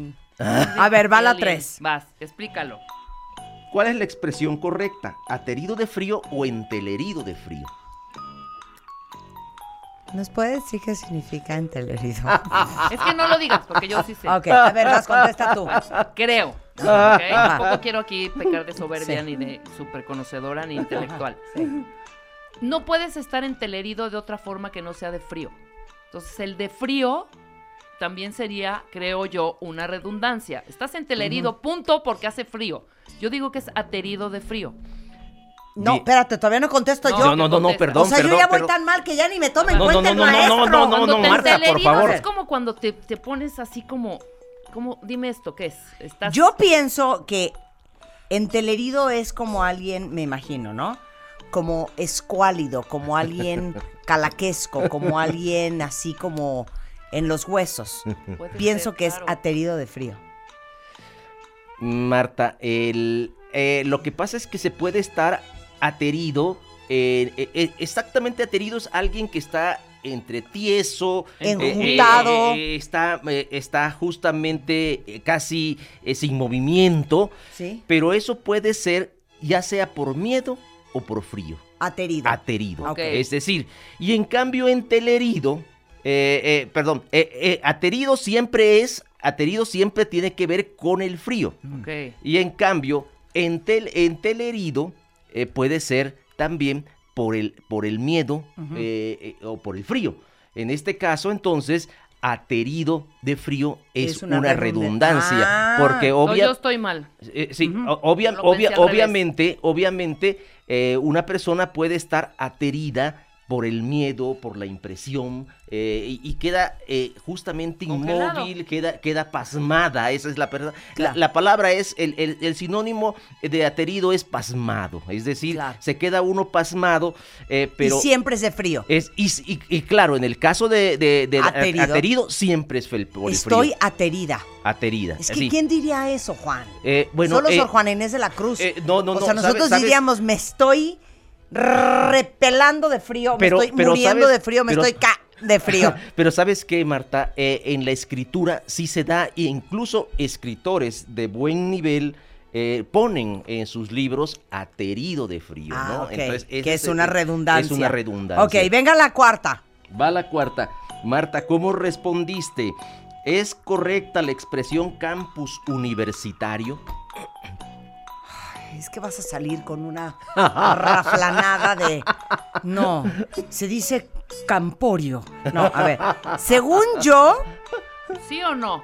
según yo, es que tengo miedo de que salga con que no, porque la universidad y el campo no es lo mismo, un rollo así. Yo Voy a puse decir no. que según yo sí, Ah, ¿pero por qué? No di por qué. campus. Campus de cam de unidad, Ajá. pus pública, unidad pública En un recinto académico. A ver, Yo, ¿Tú? yo porque son como dos palabras diferentes. Campus como en latín. O sea, si dijera campus universitarius, ok. ajá. Pero campus universitario, Ajá. no. O sea, yo pienso eso. Va a decir que es una redundancia, vas a ver. Porque campus es un conjunto de quién es sabe como en qué. latín. Y universitate es la universalidad de no sé qué. Vas a ver. Vas, Juan. Bueno, el sustantivo masculino campus, Ajá. del inglés campus, pero a la vez este del latín campus, llanura, posee un significado muy específico, conjunto de terrenos y edificios pertenecientes a una universidad. Es decir, Ah, ¿ves? Redundancia. a- al, al ir nosotros a la- al diccionario de la lengua española, la definición que encontramos de campus es esta y exclusivamente nos dice que campus solo se aplica para los terrenos y las instalaciones de la universidad. Ajá. Luego, eh, si decimos, si decimos que esto eh, es campus universitario, estamos cayendo en una redundancia, porque Sí. no hay otro campus que no sea el universitario. O sea, no podría yo decir, es que el campus de mi rancho. No, No. no. Vamos en la 5. Ok. Sí. ¿Por qué es una redundancia la expresión divisa extranjera? Ya, Marta, esa sí te la sabes, hombre. Estás jurgoneando el diente. Divisa extranjera. Esa sí ya. Divisa del verbo divisar. Desde mirar hacia afuera. Divisa. Entonces, divisa, como viene de afuera, es redundante con extranjera. Esa es mi respuesta, maestro. Así yo me la saqué, así me la llevé todo prepa, ¿eh? A ver, vas tú. No, porque esa yo sí la leí. No A la ver, puedo- vas. no la puedo ¿Cuál es la explicación, Juan? Bueno, eh, lo que pasa es que el, el término divisa. Eh, en el diccionario Sí. de la lengua española Sí. es la siguiente. Eh, el sustantivo divisa tiene en sus varias acepciones la siguiente. Moneda extranjera referida a la unidad del país de que se trata. Es decir, eh, Tendrías que decir divisa francesa. Mm, claro, se ¿No? puede decir divisa francesa, se puede decir divisa estadounidense, pero no se puede decir divisa extranjera porque toda divisa es extranjera. Es decir, es exactamente una redundancia. Entonces no viene de divisar. No, No. no, no. El verbo, el verbo divisar es otra cosa. La que es preciosa. la que viene. Bien. em, lenocidio o lenocinio. ¿Cuál es la diferencia? Rebeca, ¿por qué no nos explicas primero qué significa cada uno? Lenocidio le falta una, una letra N, lenoncidio. Cuando tuvimos a mal perder a ajá. No tengo ni la menor, perdón, maestro, Lenocidio. perdón, cuentavientes. ¿Qué significa? Ha de ser Lenocidio. alguna pas- algún De rollo Lenin. de De Lenin. De Lenin. es algún de Lenin, exterminio de lenocidio. algo, seguro. Lenocinio. Lenocinio. Es que te juro que ni adivinándole, ¿eh? Exterminio de algo, o sea, homicidio, em, homicidio, suicidio, pero leno, la palabra, el prefijo, sufijo, Leno. me fijo. Leno. Leno. Espérame, espera, ¿Será no de- digas. ¿No será de ¿No plantas? será, de le- no, ¿No será como de nombre? Leno, de Lenom. No, Marta, No. porque es latino francés. Güey, el francés bien, es una lengua romance, imbécil. Igual que el castellano. ¿Qué tal esas discusiones? No, está muy buena, sí, Ok. está muy buena. El- la respuesta es, eh, viene de Lenón. Eh, ¿De- ¿Ves? ¿De qué? de Lenón. De Lenón. Lenón. Lenón es un padrote. Lenón es un explotador de mujeres. Eh, entonces, eh, cuando se habla de lenocinio, quiere decir del delito, quiere decir del delito del- de, la, de la grave eh, eh, circunstancia que es el oficio de un lenón que es justamente re- re- eh, regentear A una mujer. re- a, a- a- a- a- a varias mujeres o a una mujer eh, eh, aprovechándose de, de- de- de- de su debilidad y usándolas justamente para su beneficio. Lenocidio. Lenocinio. Lenocinio. Lenocinio. O sea, Lenón. mataron Lenón. al pimp, No, eso es un lenocinio. el lenocinio es el, el- el delito que comete un lenón al regentear a las mujeres. Ah. Eh, pero, pero lenocidios no existe en español. Si existiese, sería matar al lenón. Es decir, Ah. ¿por qué? Porque el sufijo sidio eh, os- y sida con C es justamente eh, aquello que significa matar, dar muerte. Es decir, homicida, eh, suicida. Eh, Claro. e- e- etcétera. Sí. Eh, y en este caso, el término lenocidio, que mucha gente confunde, eh, pone en lugar de lenocinio, no, es, no existe, aunque lo leamos en los Claro, periódicos. claro, claro. eh, pero si existiese, tendrí- eh, equivaldría a dar muerte a un lenón. Bueno, pero es que no siquiera sabíamos que era un lenón. No se hagan aquí ustedes, Sí, los, sí. traes también. ¿Tú sabías que era un lenón? Bueno. Leno. Bueno, ¿se puede, ¿se puede lucir muy mal o del carajo? Pues lucir muy mal, ¿no? Es que va a decir el maestro. O sea, 100% sería de los que me volarías. Así, de los que yo llegaría de, Juan, ¿por qué me pusiste cuatro? También vale para pasar con un punto. ¿no? Exacto, güey. Te lo juro que te hago ahorita tres Tres planas. trabajos. A ver. Lucir muy del carajo No. es el Muy mal o del carajo es una redundancia. Es lo mismo. Sí. Porque cuando te ves muy mal, te ves del carajo. Sí. Y si te ves del carajo, es porque te ves muy mal. Sí, pero tú lo has dicho, es verse, no lucir. Tú estás mal. ¿Qué? O sea, tú, tú, eh, lo dijiste muy, muy bien. Lucir. A- acertaste al decir que uno se ve o se puede ver o alguien lo puede No, ver. a ver, es que para muy empezar, mal. Juan, la palabra lucir es asquerosa. es una ultracorrección cursi pasada de moda. Nadie dice, oye, mi amor, ¿cómo luzco hoy? Nadie dice eso. Bueno, sí lo dicen. Fíjate que es muy frecuente decir, oye, luces muy mal. ¿De verdad? Yo le diría a esa persona, lárgate con tu palabra lucir. Pero sí, es, sí se escu- A ver, entonces uno no puede lucir. Lucir. Lucir muy mal. Pero lo que pasa es que lucir, lucir es brillar. Claro. Eh, el Ah. equivalente de lucir es brillar. O sea, ninguna de las Sí, dos, entonces eh, eh, justamente viene de luz. Entonces es eh, no puedes lucir muy mal. Muy mal. Claro. Pero sí puedes verte muy mal. O, o- o, eh, alguien se puede ver muy ah, mal. esta era un trick question. O sea, lucir ya implícitamente es positivo. Es positivo. Exactamente. Exactamente. Si hay patanes, ¿hay patanas? Sí, en femenino. Yo, sien- yo dije eso. Sí. Yo diría que... sí. Femenino. Mira, tomándose en consideración, Juan, de que la palabra patanes eh, o patán Ajá. viene eh, del francés de mediados del siglo XV, en donde eh, Jean lo- Patin, eh, Jean Patin, Que era muy agresivo y violento que era las primo mujeres. del marqués de Sade, Claro. era un hombre muy conocido por ser agresivo, vulgar y suez con las mujeres. Exacto. Entonces, toqueante al hecho de que patán o patanes viene de un apellido, patana sería una desvirtuación absoluta de la palabra. Mi nombre es Marta de Baile.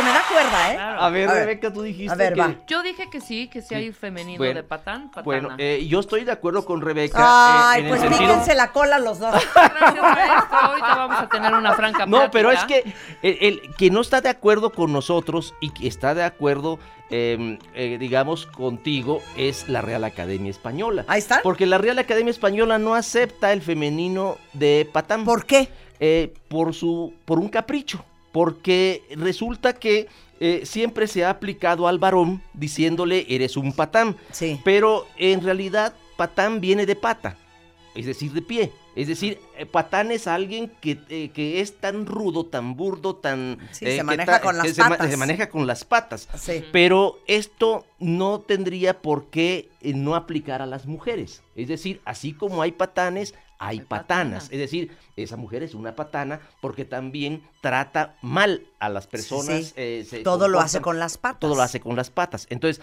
eh, eh, en este caso, eh, aunque la Real Academia Española no lo acepte, eh, patana sí es correcto porque es el perfecto femenino de patán. Perfecto. Qué Sí. bonito. Oigan, este, las malas lenguas, ahorita les mandamos la carátula para que lo busquen ya, está muy divertido. No es una carrera contra el tiempo.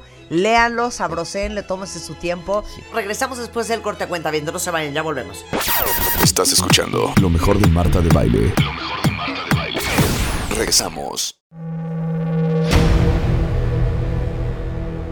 Todos tenemos una historia que contar y un pasado que manejar. Y un pasado que manejar. La forma en la que cada uno de nosotros nos contamos nuestra propia historia es lo que hace la diferencia. Aprendamos a coleccionar lecciones y no coleccionar fracasos, porque lo que te pasa a ti no tiene que pasarle a tu alma. Este 30 de agosto, el arte de lograr la vida que quieres. 8 de la noche. Centro Cultural Teatro 1. Boletos en ticketmaster.com.mx. Estás escuchando lo mejor de Marta de Baile. Regresamos.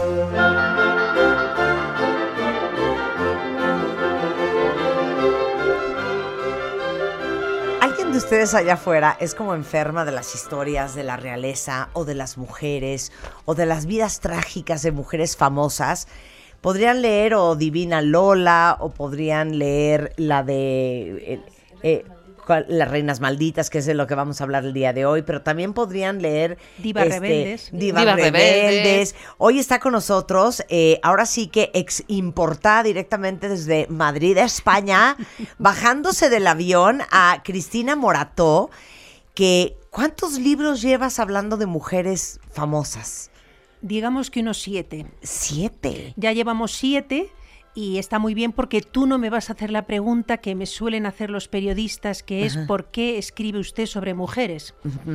No. Por, por eso que te, lo agradezco, porque Sí, sí, siempre me preguntan esto y en cambio a un autor nunca le preguntan por qué escribe usted siempre sobre hombres. Exacto. Yo contesto con mucho humor cuando me dicen, ¿vas a seguir escribiendo sobre mujeres? Digo, sí, porque los hombres ya escriben mucho sobre sí mismos. Exacto, Lo digo con gusta. humor. Claro, claro. Es verdad que escribo sobre mujeres, yo soy periodista, me gusta investigar y sobre todo recuperar la historia de las grandes olvidadas, que somos las mujeres, sobre todo las grandes olvidadas de la historia, y todos mis libros son un homenaje a mujeres pues rebeldes, valientes, viajeras y aventureras que se quedaron pues ahí perdidas en el camino, pues porque a lo mejor un historiador no se fijó en ellas, ¿no? Claro, oye, me vale, yo sé que eh, aquí tengo en el guion Un que vamos a empezar por la emperatriz Sisi, pero cero. Me quiero brincar y yo creo que hizo una gran, gran labor Sofía Coppola. Este, cuando hizo esta, esta nueva versión Ajá. De en María donde, de Antonieta. María De María Antonieta, Antonieta. en donde conocimos un poco más de esta mujer que para ti es, fue una, una reina muy desdichada. Eh, eh, María Antonieta es una de las protagonistas de mi anterior libro, Sí. Reinas Malditas, que ese salió hace ya dos años. Sí. Lo que pasa que es un libro bueno que se sigue vendiendo. Yo creo que las vidas de las reinas y princesas siguen atrayendo porque nos han vendido muchos cuentos. Claro, muchos cuentos creemos Disney, que va- que es muchos cuentos de hadas. Y entonces, claro, cuando mis amigas se leían el libro Reinas Malditas, al final la frase era no quiero ser reina Claro. por nada del mundo. ¿Y por qué? Porque has empezado por María Antonieta, que estamos hablando de una de las reinas más eh, desdichadas y, y- y más eh, eh, ca- calumniada de la historia, ¿no? Pero tenemos que entender que en aquella época, ¿qué era ser reina o ser princesa? Las princesas eran niñas de 16, 12 años, que un buen día se acercaban a su mamá y le decía, tú te vas a casar con este señor que es rey y vas a ser reina de un país extranjero. Tú no podías contradecir a tu mamá, tú tenías que abandonar tu hogar, tenías que despedirte de tu padre, de tu madre, de tus amigos y llegar a una corte extraña donde no eras para nada bien recibida porque hablas de María Antonieta. María Antonieta era austriaca. María Antonieta cuando ella llega, primero hay que decir que María Antonieta se entera que va a ser reina de Francia con 12 años. ¿Eh? Cuando ¿Qué? está con 12 años eh, y el delfín de Francia tiene 15. Su madre se ha pasado, porque todas las madres de estas futuras reinas son grandes casamenteras, ¿no? Entonces la mamá se ha pasado 10 años intentando cerrar esta alianza. Marta, en e- en el pasado este tipo de matrimonios no contaban los sentimientos, lo que eran eran transacciones comerciales. Se puede decir fina y claramente, yo te vendo a mi hija, gano un título o yo te vendo y gano una alianza. María Antonieta a los 12 sabe que va a ser reina de Francia y juega con muñecas. El delfín, futuro rey Luis XVI, eh, tiene 15 años, no se conocen. Entonces a esta niña la preparan para ser reina un día. Ya, me vale, ¿cómo la preparaban? En- Quiero saber entonces, todo, Cristina, claro, no quiero que te vayas. No, entonces la preparaban, que es tremendo, porque la- eh, una niña de 12 años, entonces agarran a esta niña, la aíslan de sus muñecas, de sus amigas, y entonces empieza todo este horror que es el protocolo. Tiene que aprender francés, imagínate, porque es el, lengu- el- el lenguaje, el idioma De la marido, corte. sí. Y todas tienen que aprender lo que llaman la lengua franca. Luego, es tremendo porque la familia, cuando ella va a llegar a Versalles, ella se tiene que despedir de todo lo anterior. eh, Lo refleja muy bien la película de Sofía Coppola, cuando en esa frontera eh, entre Austria y Francia, a ella en un pabellón la despojan de todos los vestidos suyos, de los vestidos que ella eh, tenía en, en Austria, y entonces le ponen una, buena una nueva vestimenta y con eso pasa la frontera. ¿Y qué significa esto? Significa que tú el pasado ya olvídate, porque ahora lo que eres es la futura esposa del delfín. El delfín eh, tenía 15 años, era un chico poco agraciado. ¿Por qué se llama delfín? Lo llamaban delfín porque era como el príncipe, ¿eh? antes de claro. ser el rey eh, Luis XVI. Entonces nos encontramos con una niña monísima, rubia, de ojos azules, eh, 14 años, porque se ha pasado dos preparándola para ser la futura reina, que llega a la corte de Versalles, que quien ha estado en Versalles puede entender lo que es. 2.500 habitaciones, 5.000 sirvientes. Eh, en ese mundo todos son intrigas, obviamente. Ella es una niña y, bueno, y se encuentra con un protocolo además tremendo. Sabes que ella no puede desvestirse, la tienen que ayudar a vestirse y a desnudarse. Ella no puede tocar ningún objeto de la habitación, los guantes, todo, hay todo un servicio. Es un protocolo horrible, eh, eh, áspero y que hace que realmente la mayoría de estas princesas caigan en la melancolía, ¿no? A Si a, ver, esto le unes que te despides de papá, mamá, no la dejaron llevarse ni a su perro. O sea, en el caso de María Antonieta tenía un perrito que luego el embajador francés, como vio que estaba tan deprimida, se lo, mandi- se lo mandó a la corte de Versalles. Ni el perro, que era su, su, su- su mascota, ¿no? Es brutal, o sea, a es ver, brutal. pero entonces imagínense ustedes que su hijita de 12 años le van a decir, bueno, un poco lo que sigue pasando en la India, de con este te vas a Exacto. casar. Y a los 14 la mandas a un país extraño. Claro, y no puedes decir que no, para nada, ni huir. Claro, a casarse con un hombre extraño. Sí, sí, que en muchos casos le dobla la edad. Claro, que ni siquiera habla su idioma natal. Para nada. Y a los 14 llega a Versalles María Antonieta. ¿Y a qué edad se casa? A los 16. Se casa con 16 años. ¿Y cuál es el drama? Porque el problema de María Antonieta, de todas las reinas eh, protagonistas de mi libro, de Reinas Malditas, es la más maltratada por la historia. La, la han tachado de manipuladora, de inmoral, casi de prostituta. La, eh, calumnian, consideran que fue la causante de que eh, se derrumbara la monarquía. Lo que hay que entender es que ¿qué se espera de una princesa que llega a la corte? Lo primero es que dé un heredero al trono. ¿Tú te imaginas la presión para una niña de 14 años que ya le están hablando, porque su madre ya le está escribiendo cartas diciendo, tú lo que tienes es que cumplir con tus obligaciones conyugales en una carta cuando ella cumple los 16, ¿no? Y ha tenido la primera menstruación, porque todo esto está en las cartas. O sea, eh, la primera menstruación es motivo de alegría para la madre de la niña porque sabe que ya va a poder tener relaciones sexuales y el único fin de estas relaciones es que tenga un heredero, pero no un heredero cualquiera, tiene que ser un varón. ¿Sabes cuánto tarda María Antonieta en quedarse embarazada? Nueve años. Y lo primero que nace es una niña. Espérame, Entonces, espérame. Entonces, a claro. los 16 que le viene la regla, Claro. es es la primera vez que tiene sexo con el Claro, Dauphin. se acuesta con el delfín porque ella se casa con 16 años. Yo no sé a qué edad perdieron ustedes su virginidad, pero a los 16 años Son nadie tiene por qué estar teniendo sexo, Estoy de acuerdo. Puerca, Estoy de acuerdo. perversa. y es tremendo. Ni casarse. Y luego piensa... Pero entonces, espérame, se embaraza de los 16 Claro. hasta los 20. Sí, tiene, tiene 25. hasta los exacto. Y entonces eh, tarda nueve años eh, y entonces esto explica un poco todo este comportamiento, esta eh, María Antonieta compulsiva por la moda, por los vestidos, por los zapatos. Porque digo yo, ¿qué hace una niña, no? Sola, sin su familia, sin su mascota, sin sus amigas, en la corte de Versalles, rodeada de personas extrañas, pues divertirse. ¿No? Digo yo, intentar Claro. divertirte. Y entonces, como el rey en no ese es que era una perra, es que era una no, niña. Además le encargan la función de que ella, la frase que le dice el rey, eh, ya le dice el rey, tú lo que tienes que hacer es entretener a la gente de la corte, porque en Versalles vive muchos aristócratas y muchos nobles que hay que entretenerles. Y en ese sentido María Antonieta hace muy bien su papel. Ella entretiene, organiza veladas musicales, invita a músicos, ella viste, porque además ella es la persona que de alguna manera tiene que vestir, porque ella representa la moda eh, eh, francesa, ¿no? Ya entonces París era la capital, eh, la capital de la moda, ¿no? Pero realmente son vidas que no tienen nada que envidiar. Es verdad, sin duda, que vivían muchísimo mejor que los campesinos en la época, ¿no? Porque vivían en unas condiciones bastante miserables, pero María Antonieta lo que hace es entretenerse, jugar a las cartas y divertirse y preocuparse solamente por, por su vestuario, ¿no? Pero yo creo que hay otra María Antonieta para mí más interesante, que es esa María Antonieta que pasa de ser la reina más bella y admirada, ese regalo del cielo, como dicen en Versalles cuando llega a la corte, a ser esa maldita zorra, porque la llaman zorra, austriaca, culpable de traición y que tiene ese terrible final encarcelada en la torre del Temple, separada de sus hijos y primero guillotinan a su marido, a Luis XVI, y luego ella eh, es guillotinada también, ¿no? Y además tratada como si fuera una, una ladrona, ¿no?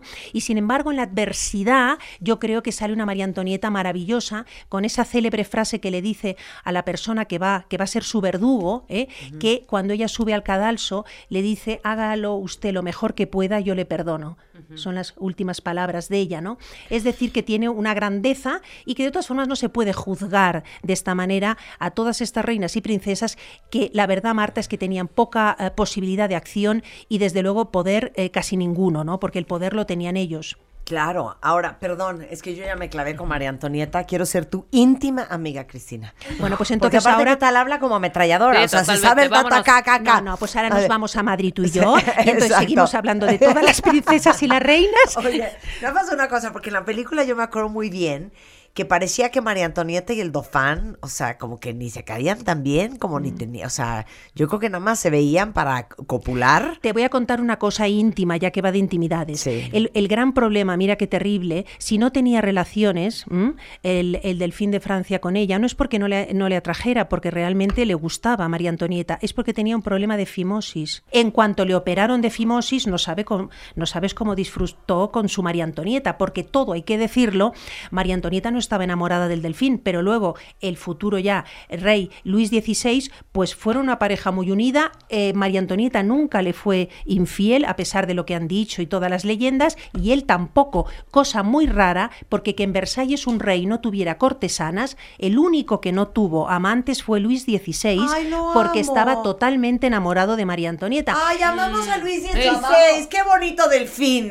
Claro, y entonces cuando le operaron de la fimosis famosa, pues dijo esta célebre frase, Dios mío, qué bonito es el placer y ahora qué, qué- qué tarde lo he descubierto, ¿no? Y es así la historia. Y hablando de frases, María Antonieta sí dijo, déjenlos comer No, pastel. No, ¿ves? No. Esta, esta es otra frase tremenda que como caía fatal, le adjudican a ella porque ella nunca dijo esta frase. Es verdad que ella vivió totalmente ajena a las necesidades del pueblo, pero tú tienes que entender que ella- en aquella época, Marta, la vida de María Antonieta estaba totalmente restringida de palacio en palacio. Es decir, no había viajes oficiales como ahora, que los reyes se van, viajan y entonces ven las necesidades que tiene la gente. María Antonieta pasaba de Versalles a Fontainebleau, de Fontainebleau al Petit Trianon, su realidad era los palacios. No, no, ella no acompañaba al rey. Y yo sigo diciendo que el problema de toda esta historia es que el papel de las reinas consortes, el, el- el hecho de que sea un papel meramente decorativo, incluso hoy, ¿eh? perdona, es decir, la, Sí. la reina Leticia en mi país. Oye, Leticia pregúntale a Lady Di, que Dios la tenga en su Di santa gloria, cómo siguen la pasó. siendo las consortes, tienen un papel eh, totalmente como jarronchino desde mi punto de vista. Es decir, incluso tienen que estar, si lo veis, cuando llegan a un país, están al- unos Atrás. pasos detrás de ellos, ¿no? Yo creo que en un futuro, por fortuna, habrá más mujeres al frente de las casas reales, porque nos vamos a encontrar todo con reinas en Europa, y entonces tendrá que cambiar esta, esta visión y fijarse más en las reinas, por lo que hacen que no por el modelito que llevan, porque Claro. parece que lo único que importa es el modelito que Claro. llevan, ¿no? Y, y esta es la historia, y la historia también es que ella empieza a tener hijos, ella a los 24 años ya ha tenido tres hijos, eh, no llega tampoco el varón, ansiado varón, finalmente da a luz a un hijo, al heredero, a Rodolfo, y el drama terrible de Sisi es que este Rodolfo, este chico, eh, finalmente se suicida con su amante en el famoso pabellón de caza, y para ella es un golpe brutal, y yo creo que todos tenemos pues la imagen de Sisi que en un momento dado de su vida con 35 años decide vestirse rigurosamente de luto, no quiere que le tomen ni una sola fotografía, no quiere que el mundo la vea envejecer y entonces pues vemos a esta Sisi que es como un alma en pena, deambulando por el mundo, ¿no? Como una sombra hasta que es asesinada por un anarquista italiano en junto al lago Lehmann en Suiza y bueno, y se convierte en leyenda, ¿no? O sea, sí, sí, la, mataron a los 61 años. Exactamente. Entonces Ahora, son ¿quiénes historias son herederos de Francisco José y Sisi hoy? Ahora ya me pierdo, ya la Ya, casa, ya no. ya, la, ya a- allí ya allí ya me pierdo. Sí, ya. el- el- pero que imagínate. Se acaba el imperio austrohúngaro, pero ¿quiénes claro, serán sus, los sus Habsburgo descendientes? tendríamos ya que buscarlo en todo el, el- en lo que es el árbol, los árboles genealógicos, porque yo no soy experta en realeza, ¿eh? te estoy Sí, contando sí, sí. esto como periodista. Sí, sí, claro. Pero vamos, yo tampoco. Pero también viene en el libro Las Reinas Malditas y regresando del corte vamos a hablar de la Divina Lola, Sí. que es el nuevo libro de, de Cristina, eh, la historia de Alejandra Romanov. que es terrible Uy. también. Alejandra. Romanov es terrible, la última zarina, porque estamos en lo mismo. Una princesa alemana, eh, una, en este caso no fue tan joven porque se casó ya con 22 años, una chica eh, muy hermosa, nieta de la reina Victoria, que pierde a su madre eh, y a su hermana a una edad muy temprana y entonces la educa la reina Victoria. ¿Cómo la educa la reina Victoria? Pues de manera muy estricta, muy religiosa y muy a la victoriana.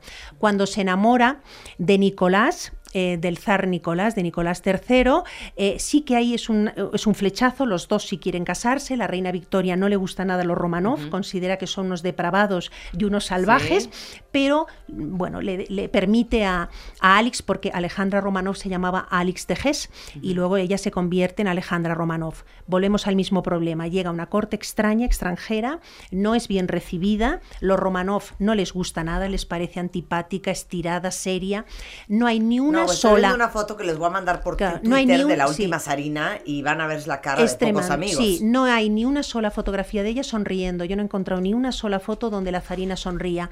O sea, estaba marcada por todas las desgracias familiares que tuvo y luego yo creo que ella no era feliz en la corte.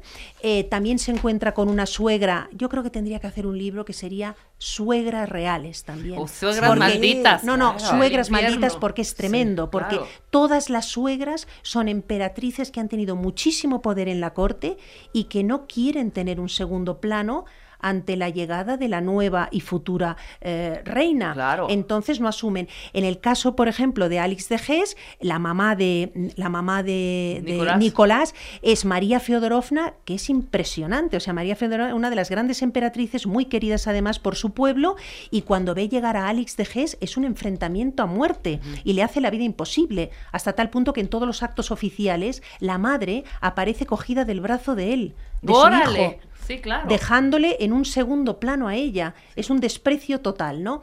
A esto le sumamos lo mismo, la presión y la angustia que sufren todas porque tiene que nacer un heredero varón.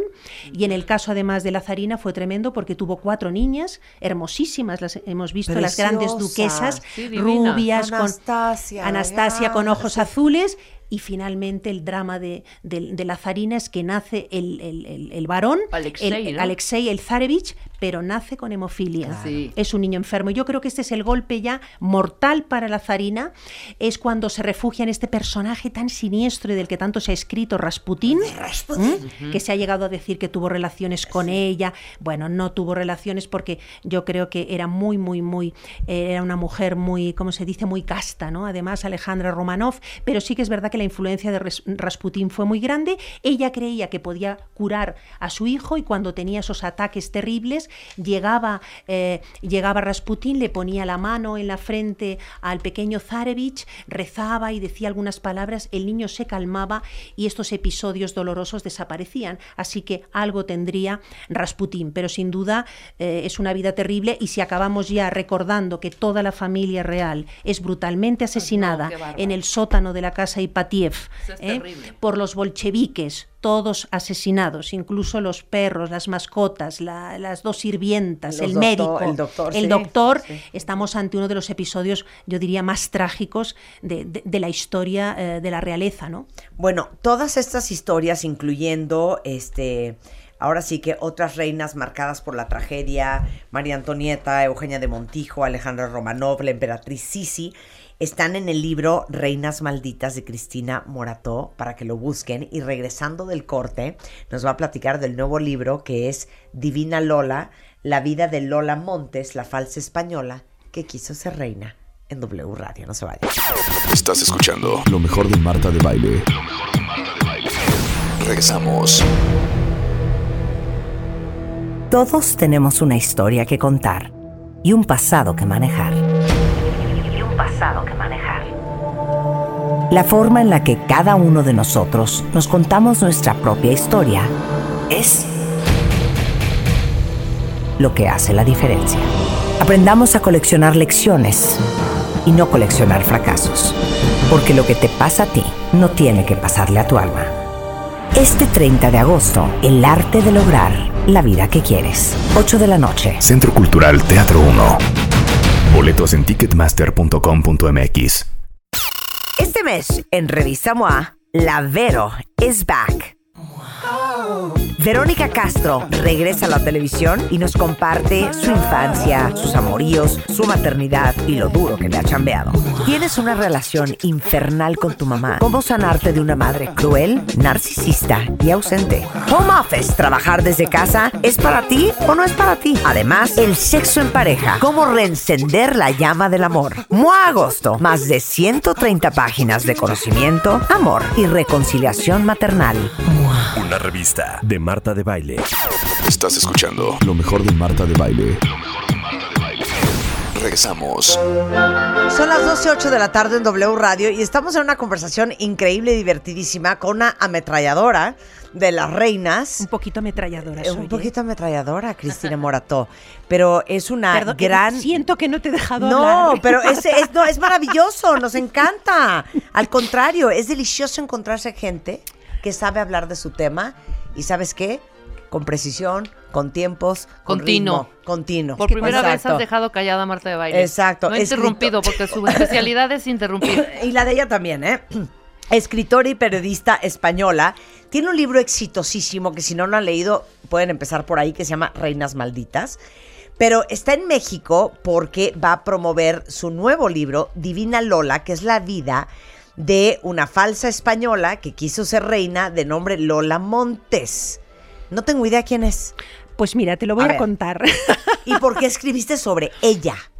He escrito sobre ella porque fue, estamos en el siglo XIX, fue una de las grandes viajeras de su época, fue una aventurera, cortesana y bailarina, muy interesante para una escritora o para un escritor porque de española no tenía un pelo, Ajá. Lola Montes en realidad era irlandesa, se llamaba Elizabeth Rosana Gilbert, pero se hizo pasar por española para poder triunfar sobre los escenarios europeos y llevar una vida de escándalos y aventuras eh, entre otras cosas, si pasa la historia Lola Montes, fue porque entre su larga lista de amantes se encuentra el rey, volvemos a los reyes, ¿ves? Sí. El rey Luis I de Baviera, que se enamoró locamente de ella, ¿no? Es un personaje fascinante, y muy poco conocido en España, porque aunque ella se hacía pasar por sevillana, en España ha sido, la verdad, un descubrimiento, y, y es otro de estos personajes que me fascina, claro, rebelde, eh, temeraria, tremenda. Y entonces ella es la irlandesa. Sí, ella es Y se irlandesa. va a España y se hace pasar por española porque podría ser mora. Ahorita les acabo de mandar la foto.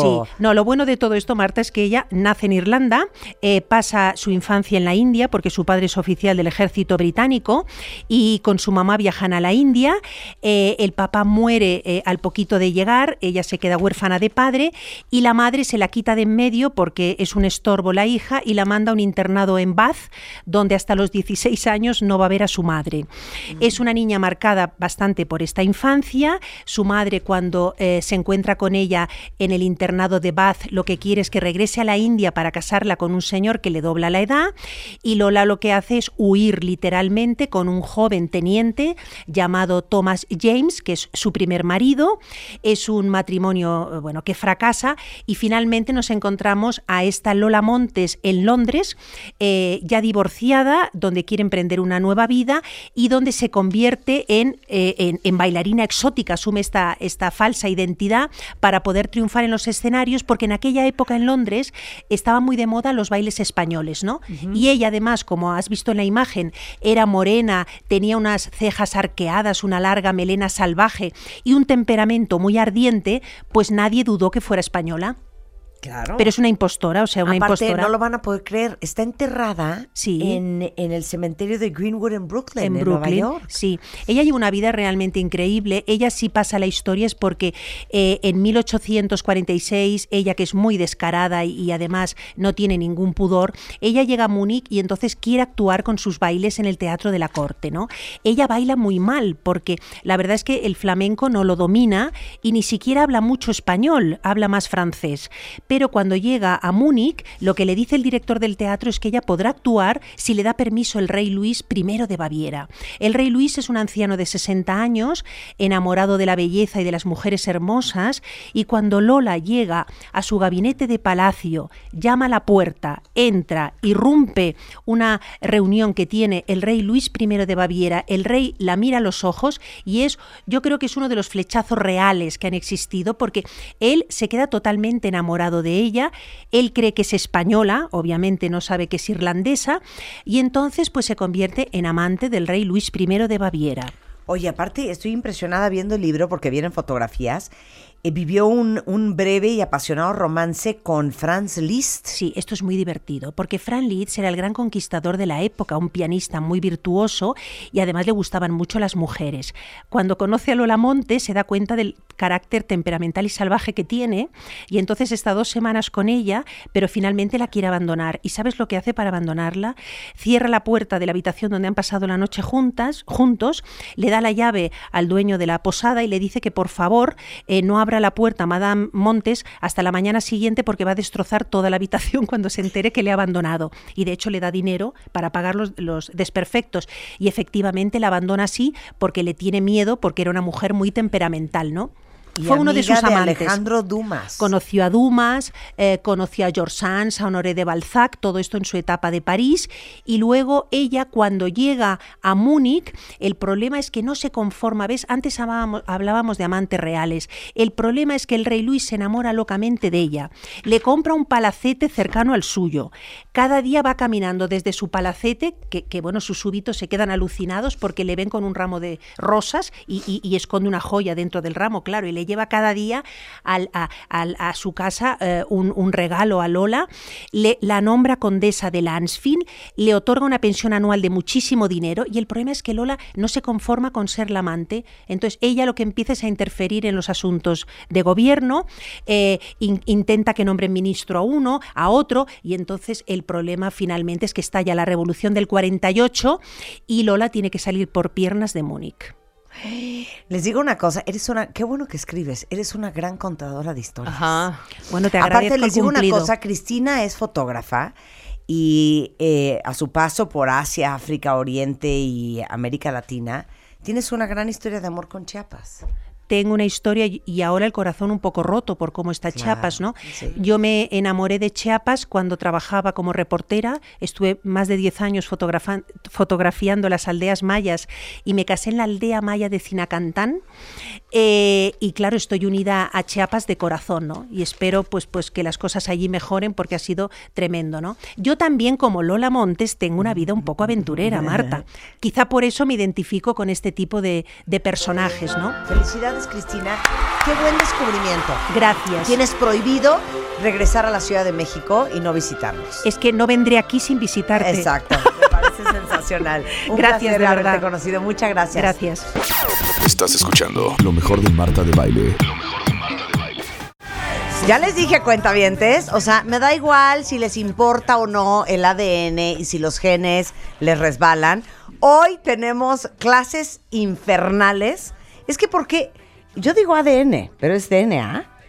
Se puede decir de las dos maneras y está correcto. Sí, ADN, eso de DNA me parece rarísimo. Venga. DNA, ácido des, Desoxi. desoxirribonucleico. Ok, venga. Es una molécula súper compleja que está en el centro de las células. Entonces, Ajá. ¿qué hace el ácido desoxirribonucleico? Vamos a decir DNA para que no esté el Sí, trabalenguas sí. todo el programa, ¿no? Ok.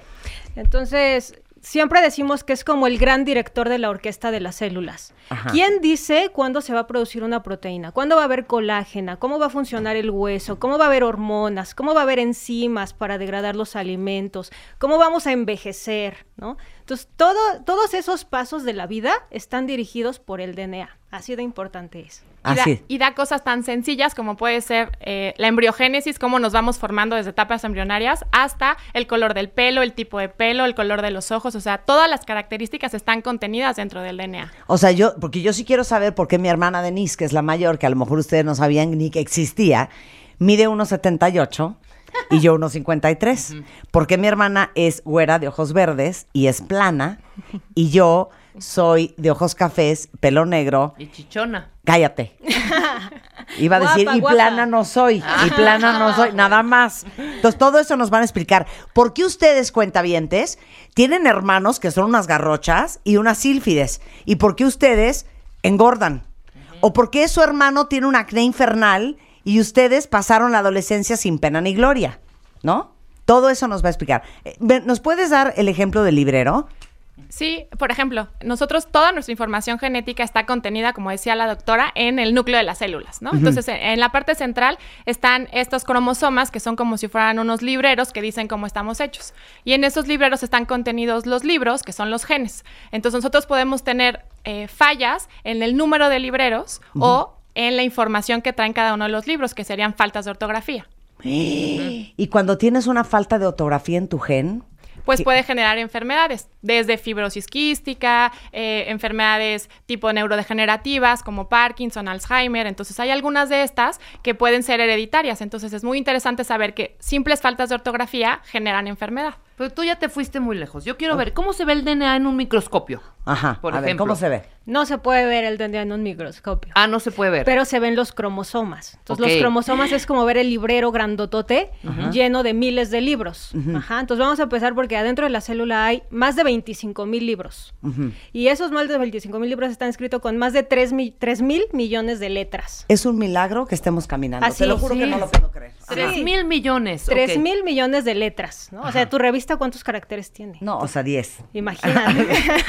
Tres Entonces- mil millones de letras. de letras. Entonces, cada que se divide una célula, se tiene que copiar esos 3 mil millones de letras. Claro que la célula se puede equivocar, ¿no? Entonces, copia una letra mal y eso da una enfermedad o da un cambio en las características. A ver, ¿hay alguien que está perfectamente bien y que todo se copió perfecto? No. Cada, Nadie. cada día generamos mutaciones que son reparadas por el DNA, ¿no? Por, por sistemas propios de la célula que hacen que se identifiquen los errores y que se corrijan. Pero a ver, dame un ejemplo. A la hora de que se tuvo que copiar la- las tres mil millones de letras de un libro a otro, Y ahora se tienen que repartir, o sea, ya están copiadas, ¿no? Pero ahora esos cromosomas se tiene que ir uno a una célula, otro a otra célula. Y así de los 46. Entonces, no solamente es la bronca de copiarlos bien, sino ahora de entregarlos bien en cada una de las células. ¿y luego? y entonces eso nos puede dar lugar a enfermedades cromosómicas, ¿no? Entonces, si los cromosomas no se reparten bien, podemos tener cromosomas de más o cromosomas de menos.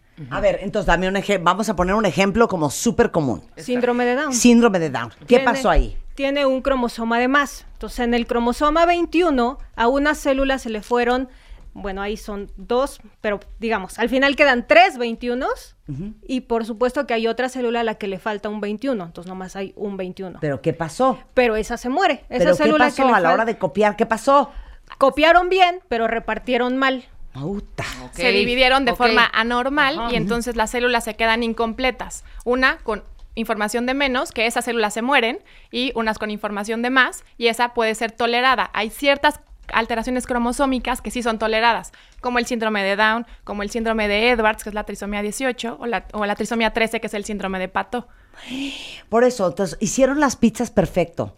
Copiaron la receta impresionante. Tal cual. Dejaron dos pizzas en la casa que no era. Así. Exacto. Y entonces se descompuso. Sí.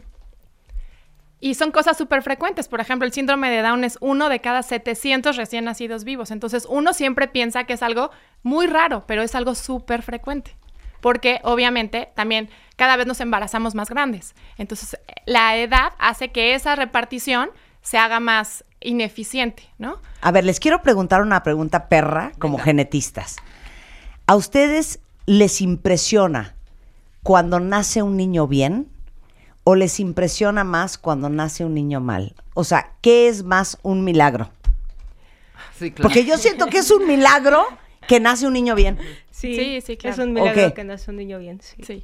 Y como genetista, pues es más el miedo, ¿no? Hasta verlo, pues cuando lo te embarazas o cuando ves a alguien cercano de la familia y dices, Sabes todo lo que puede pasar y entonces te pones muy nervioso. O sea, ustedes no son mamás. yo sí. Yo y no. estabas con los pelos de punta, De punta. porque tú sabes todo lo que puede copiarse mal, repartirse mal, Es todo lo que puede salir mal. Sí, y además sigues viendo pacientes. Entonces, la verdad, nosotros pocas veces vemos o tenemos la suerte de ver niños sanos, ¿no? Sí. Entonces, no estamos acostumbradas a ver niños sanos y entonces solamente estás pensando en todo lo que está mal. Y además estás viendo pacientes y familias y casos difíciles y no- es imposible no, este, pues, sí, no proyectarte a que esto puede llegarte a pasar. Híjole. bendita ignorancia, ¿no? Porque Bendita muchas mamás que ni A saben. ver, es que tú- claro. ustedes lo saben, ustedes sí saben, cuenta bien. El daño que nos ha hecho este programa a todos es irreversible. Porque como hemos aprendido tanto y sabemos tanto y oímos tanto, Roba la tranquilidad. no, nos han robado la tranquilidad y la paz y nos han vuelto a todos hipocondriacos. Oigan, les puedo hacer otra pregunta, perra, y ahorita seguimos hablando de nuestras clases de, de ADN. Venga. Es más, ponme música cardíaca. porque está cañón. Ustedes dicen que el ADN es el director de la orquesta de todo lo que va a pasar. Si vas a ser más propenso al cáncer, si vas- tus ojos van a ser azules, si vas a medir unos 78, si vas a ser chichona, si vas a ser nalgona, si vas a ser brillante, si vas a ser medio bruto. ¿Ustedes creen que en la genética está descrito la homosexualidad? Uy. Ándale, chiquitas. Desde el punto de vista de su experiencia como genetistas y de sus estudios científicos. Probado, probado todavía no está. No, ¿qué sienten en su corazón? Yo la verdad creo que sí. Yo en genética todo es absolutamente posible.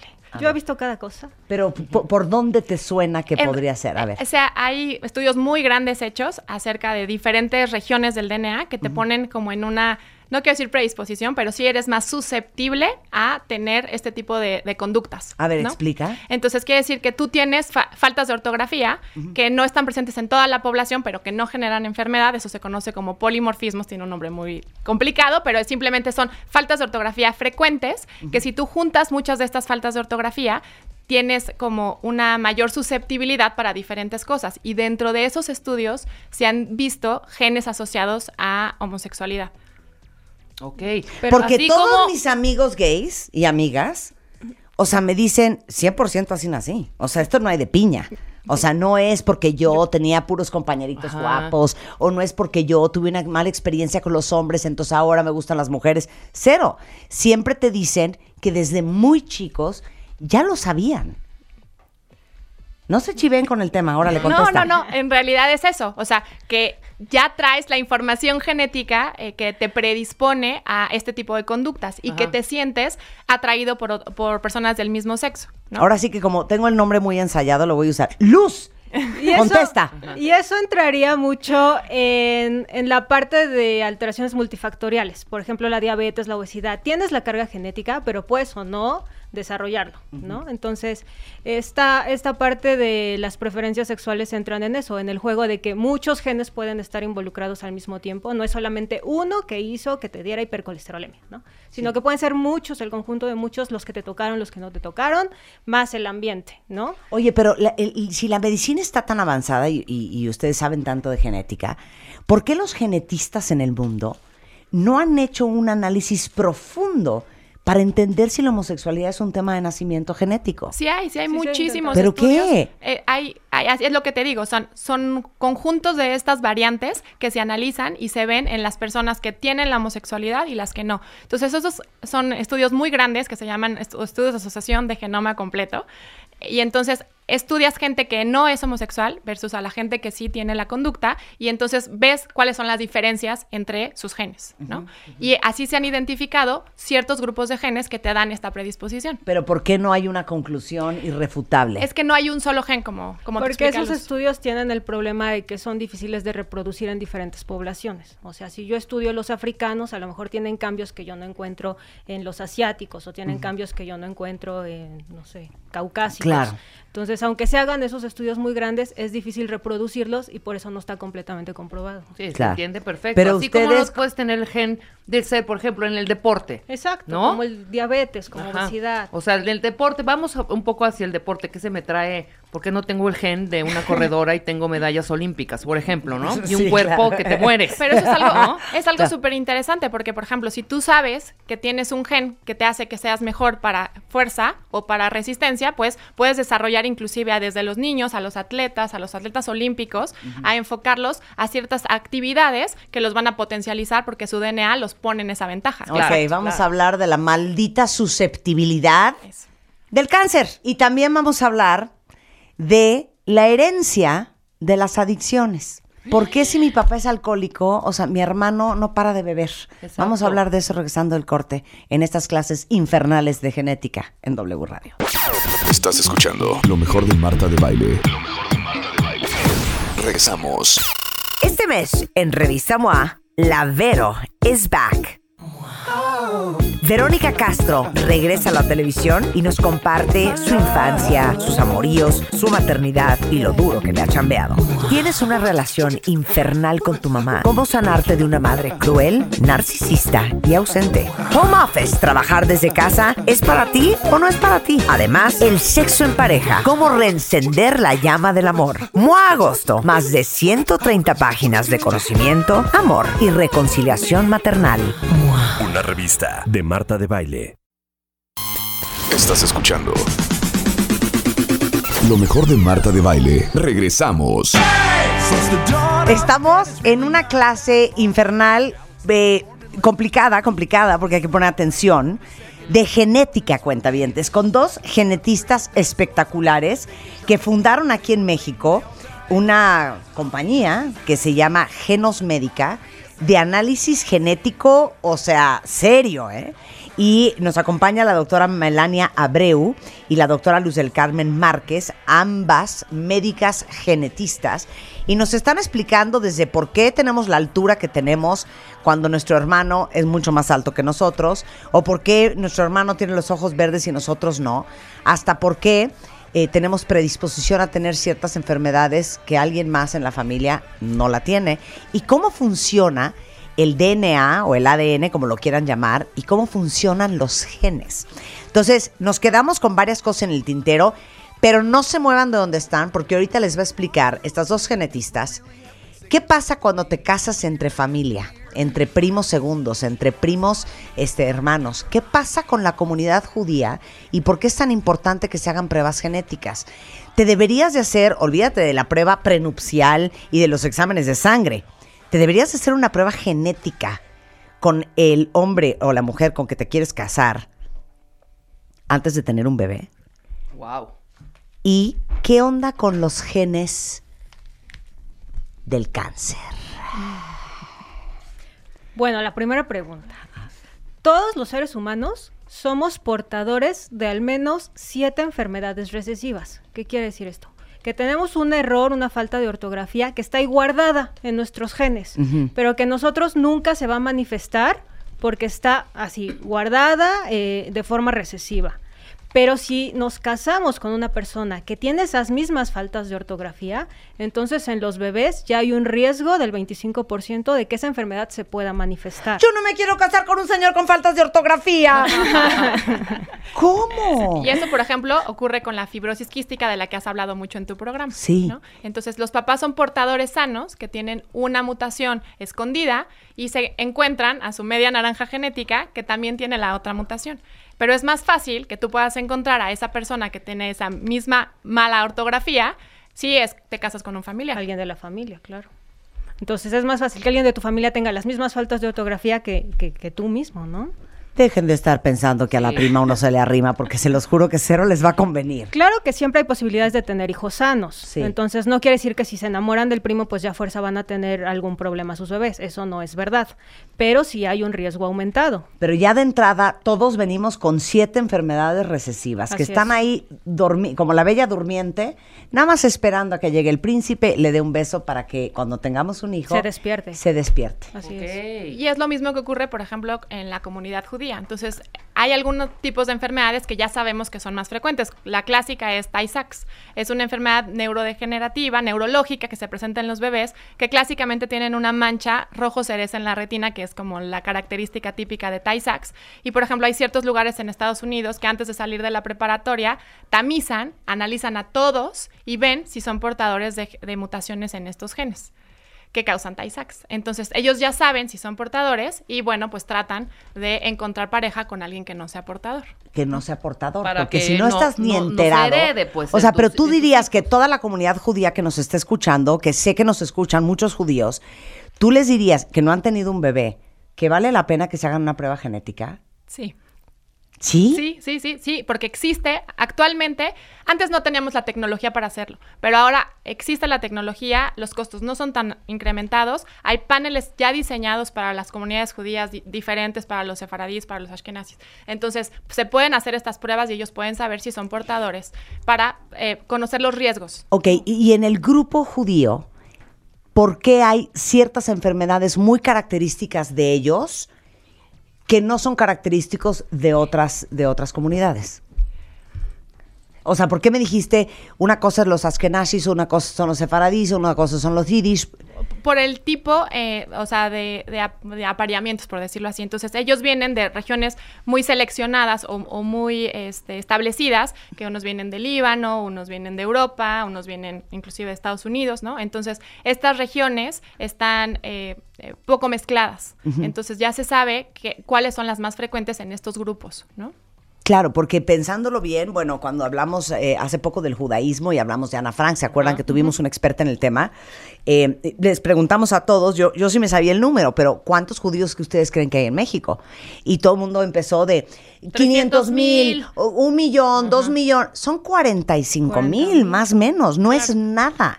Y es una comunidad chica a nivel mundial que se casan un poco entre ellos, ¿no? Así es.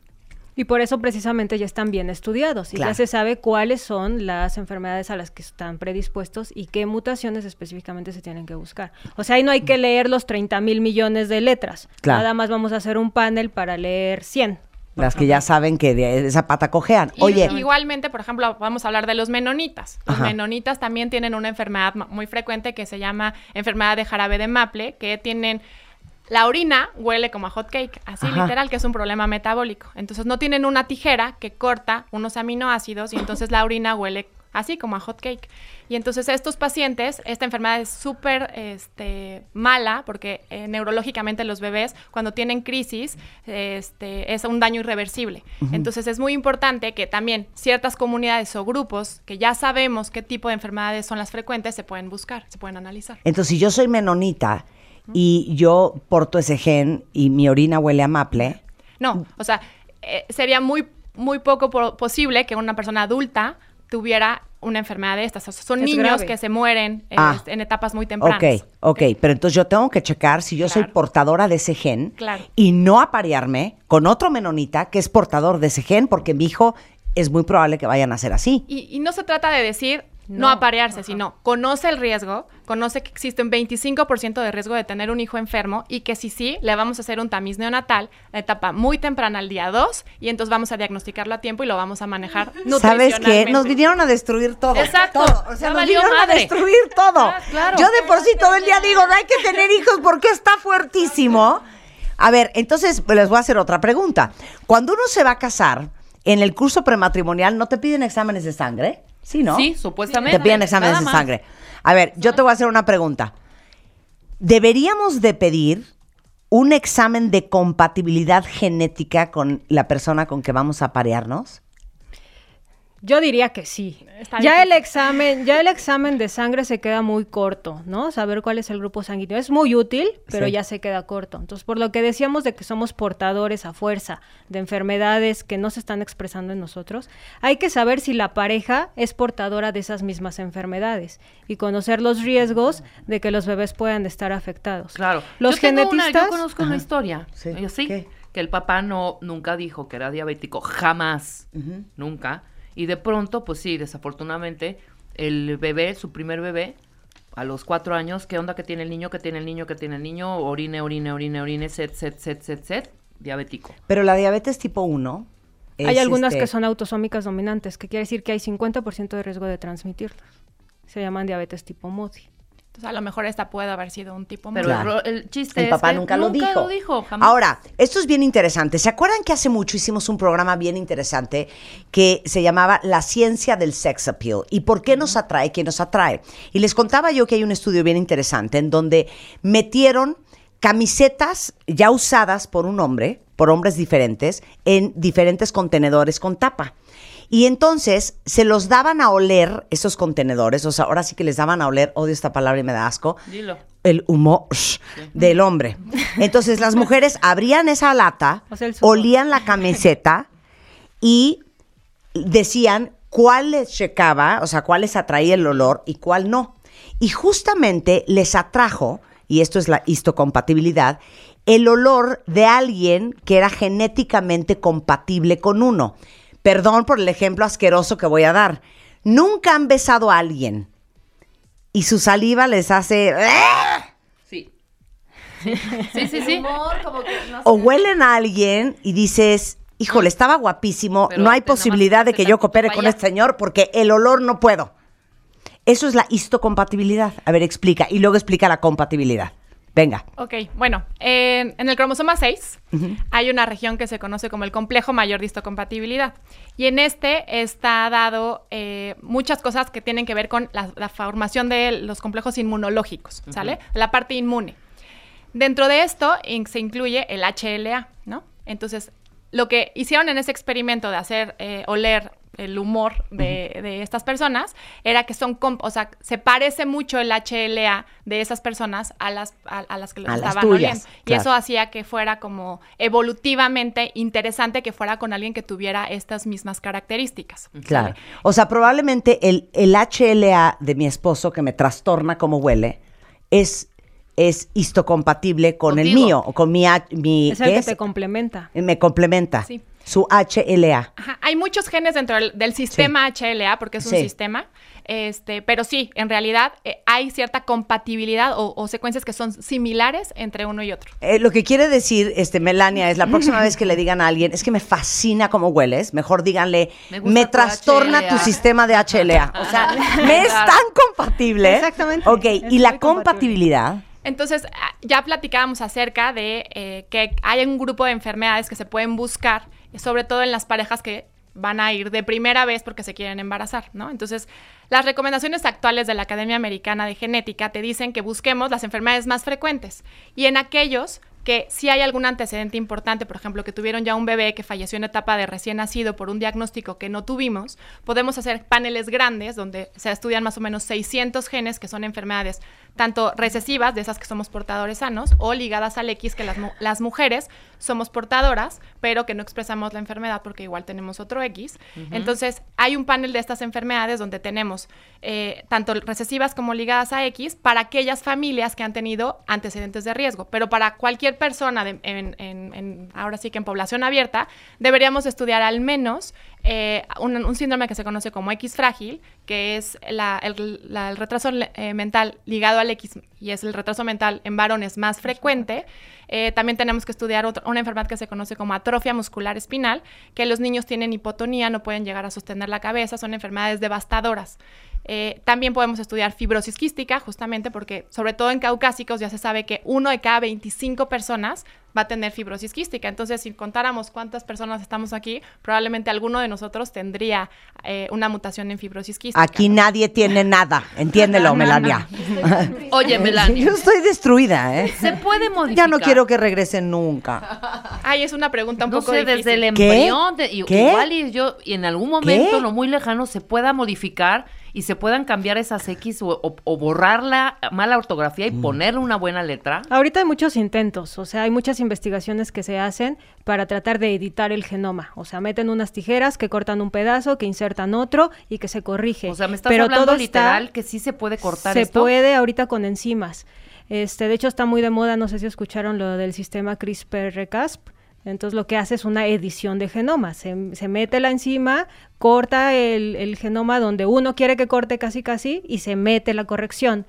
Pero todo está en investigación, se hace solo en células, tiene muchas implicaciones, porque claro que para meter esa maquinaria, pues tengo que romper la membrana de la célula, tengo que romper la membrana del núcleo, que se metan las O sea, enzimas. te y tienen luego- que destruir. no, entonces, exacto. Entonces, a lo mejor se tienen que hacer muchos intentos para poder tener alguno Claro. exitoso. Oye, y nada más, ahorita vamos a hablar del cáncer, no, no que no cunde el pánico. Nada más No, una ya. cosa rapidísimo. ¿Te puedes hacer hoy como adulto un examen genético para saber en la vejez de qué pata vas a cojear? Estás loca. Esas son preguntas éticas muy difíciles. ¿no? Pero no, Porque- pero di, sí se puede. Cállate. Sí se puede. Con, Luz, O sea, el poder y el deber es muy diferente. Exacto. ¿sí se puede? O sea, poderse hacer, se pueden estudiar, sí, pero ¿qué valor vamos a darle a esas variantes No, que no, no, encontremos? no, no, no. ¿Se puede saber Que o no? Marta sí quiere saber. O sea, Cállate. Técnica- técnicamente se puede, Qué técnicamente hay, hay las herramientas para poder hacerlo, pero y luego, ¿qué tal que encontramos cosas que no sabemos qué quieren decir? interpretar. Entonces, O ¿yo sea- qué te voy a decir? Sí tengo una- un cambio, pero no sé qué significa. Exacto. Entonces, por eso es que esas cosas no se deben de hacer. O sea, es como la vidente que dices, qué miedo. Bueno, para los que creen en eso de que te leen las cartas y Ajá.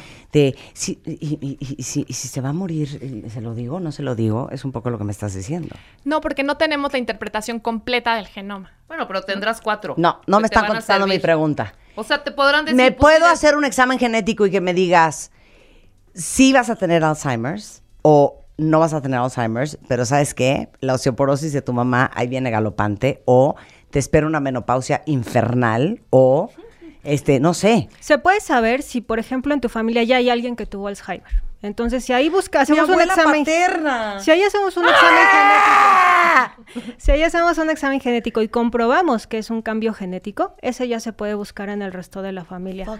Pero así de, yo quiero saber mi futuro de acuerdo a mis genes, eso todavía no se puede hacer. Y hay ciertos genes, ¿no? Que sí te pueden dar una cosa más cuantitativa, ¿no? Entonces yo te puedo decir, yo tengo un cambio en un gen que se llama FTO, que si yo lo heredé tanto de mi papá como de mi mamá, ese simple cambio me hace tener tres kilos más de una persona que no tiene esos dos cambios. ¡Tenemos FTO todos! Exacto. Y probablemente los mexicanos tengamos estas variantes así, ¿no? O sea, pero entonces explícame una cosa, porque mi hermana Eugenia es una sílfide y yo no puedo ni estornudar porque subo un kilo. Bueno, pues sí, En tendrá muchas cosas que ver con 0%. metabolismo, o sea, son cosas que son multifactoriales, tiene que ver la genética, pero también el medio ambiente. Porque los genes se agregan al azar, quiere decir, nuestros papás los repartieron en sus espermatozoides al azar, sin darse cuenta, ¿no? Entonces, a lo mejor a ella le tocó uno que la hacía más flaquita y a otro uno que... Entonces, exactamente, es una cuestión de azar. Los genes están recombinando en las células germinales, quiere decir que intercambian información entre ellos para que no sean iguales. Por eso no hay ninguna persona igual igual en el mundo en toda la historia de la vida, porque todo el tiempo está habiendo cambios en los genes, al menos que sean gemelos, ¿no? Entonces los gemelos sí tienen el mismo Por eso dicen, llegaste tarde a la repartición. Tú llegaste tarde a la repartición de la altura. Exacto. Punto, exacto. Fue un volado, fue un volado. Es que, No, bueno, y aparte de la estatura es multifactorial. A lo mejor tú dormías menos, este, dormir así. O no comías igual, Exacto. ¿no? Porque no, no- O hacías menos ejercicio. Cuando, cre- cuando haces ejercicio liberas hormona de crecimiento. Cuando duermes liberas hormona de crecimiento. Entonces, aunque el 90% de la altura sí tiene que ver con genes, ese otro 10% es la diferencia entre tus hermanos. O sea, eh, la razón por la cual algunos cuentavientes tienen hermanos mucho más altos que ellos o mucho más chaparros que ellos es por la repartición genética, para empezar. Sí, o sea, en, en términos sencillos sí. O sea, toda nuestra información, o sea, el 90% de lo que medimos tiene que ver con tus genes. Y ese otro 10% son factores ambientales, ¿no? Entonces, si tus genes, o sea, si tu mamá mide 1,70 y tu papá mide 1,70, hay una fórmula sencilla que se mide, se suman lo que mide la mamá con lo que mide el papá entre 2 más 6.5 en caso de los niños, menos 6.5 en caso de A las ver, niñas. espérame, hazlo para que lo hagan ahorita. Sí. Voy a decir si eso es verdad, Y ¿ok? se saca la talla blanco familiar. No, por eso. Ahorita en este momento lo voy a hacer porque a mí no me gusta que me engañen. A ver, también. mi papá medía 1,89. Entonces pongo 189. Luego, Tu mamá, más o sea, 1, 1,50. ¿Más? Ajá. ¿Es más? sí. Más 1,54. Entre dos. Ajá. Igual a 3,43. Entre 2, Ajá. igual a 1,71. Menos 6.5. Menos 6,5. 1,65. Ajá. más menos 13. Entonces, 1.65. Ay, qué cabrona. No. Sí, más menos 13. Por eso mido los 53. Ajá, por eso. No, no, no, es, es 165. Ajá. Ese sería tu talla blanco familiar. O Ajá. sea, eso sería, si tú te acuerdas de las curvitas, que- como Sí, sí, cuando sí, mi llevabas a- percentil, exacto. claro. Tu percentil al que tendrías genéticamente la capacidad para llegar era 165. Y te quedaste por debajo. ¿no? Entonces, Marta. tenemos que estudiar aquellos pacientes que se quedan dos Mm. percentilas por debajo, ya se De conoce como Me quedé 12 talla. por debajo. Habría que estudiar por qué, Marta. ¿Será porque era desvelada desde chiquita? Yo creo. Y yo nunca creo que no movió un dormía dedo. bien. Y luego nació Eugenia y yo creo que no le daban de comer bien. Exacto. Oigan, o sea, tengo una cantidad de preguntas de todos ustedes en redes sociales. Les prometo Hacemos que vamos a hacer segunda parte con Melania y Luz. Eh, de todos modos, sí les quiero decir que ustedes necesitan fomentar esta amistad con ellas. Les voy a dar los datos de Genos Médica y los twitters de ambas por si tienen cualquier pregunta sobre su embarazo, sobre su posible embarazo, sobre sus hijos, sobre ustedes y su salud, eh, las busquen. Es arroba mel-genet y arroba lc-márquez. Igualmente las encuentran en melania.abreu arroba genosmedica.com o luz.marquez arroba genosmedica.com. ¿Y eh, cuál es el teléfono de Genosmédica? ¿Cómo habla uno? ¿Cómo se pone? 55 84 05 21. La página es www.genosmedica.com. El Twitter es arroba genosmédica. Y aparte de agradecerte infinitamente la invitación, yo quiero agregarle a, los cuentavientes que consulten a su genetista de confianza. Los médicos especialistas en genética sí existimos. Somos poquitos y muchos van al pediatra, van al ginecólogo, van al oncólogo, pero no van al genetista. Entonces, siempre que les pidan una prueba genética, por favor asesórense con un genetista para que sepan cuál es la mejor opción y sobre todo que las puedan interpretar, porque no es nada fácil, ya vieron. Muchísimas gracias. Es un placer tenerlas aquí y que sean parte de nuestra familia, de verdad. Y con esto nos vamos, cuentavientes. Estamos de regreso mañana en punto de las 10 de la mañana. Lo mejor de Marta de Baile. No se vayan mucho más que aprender y escuchar el resto de la tarde, solo en W.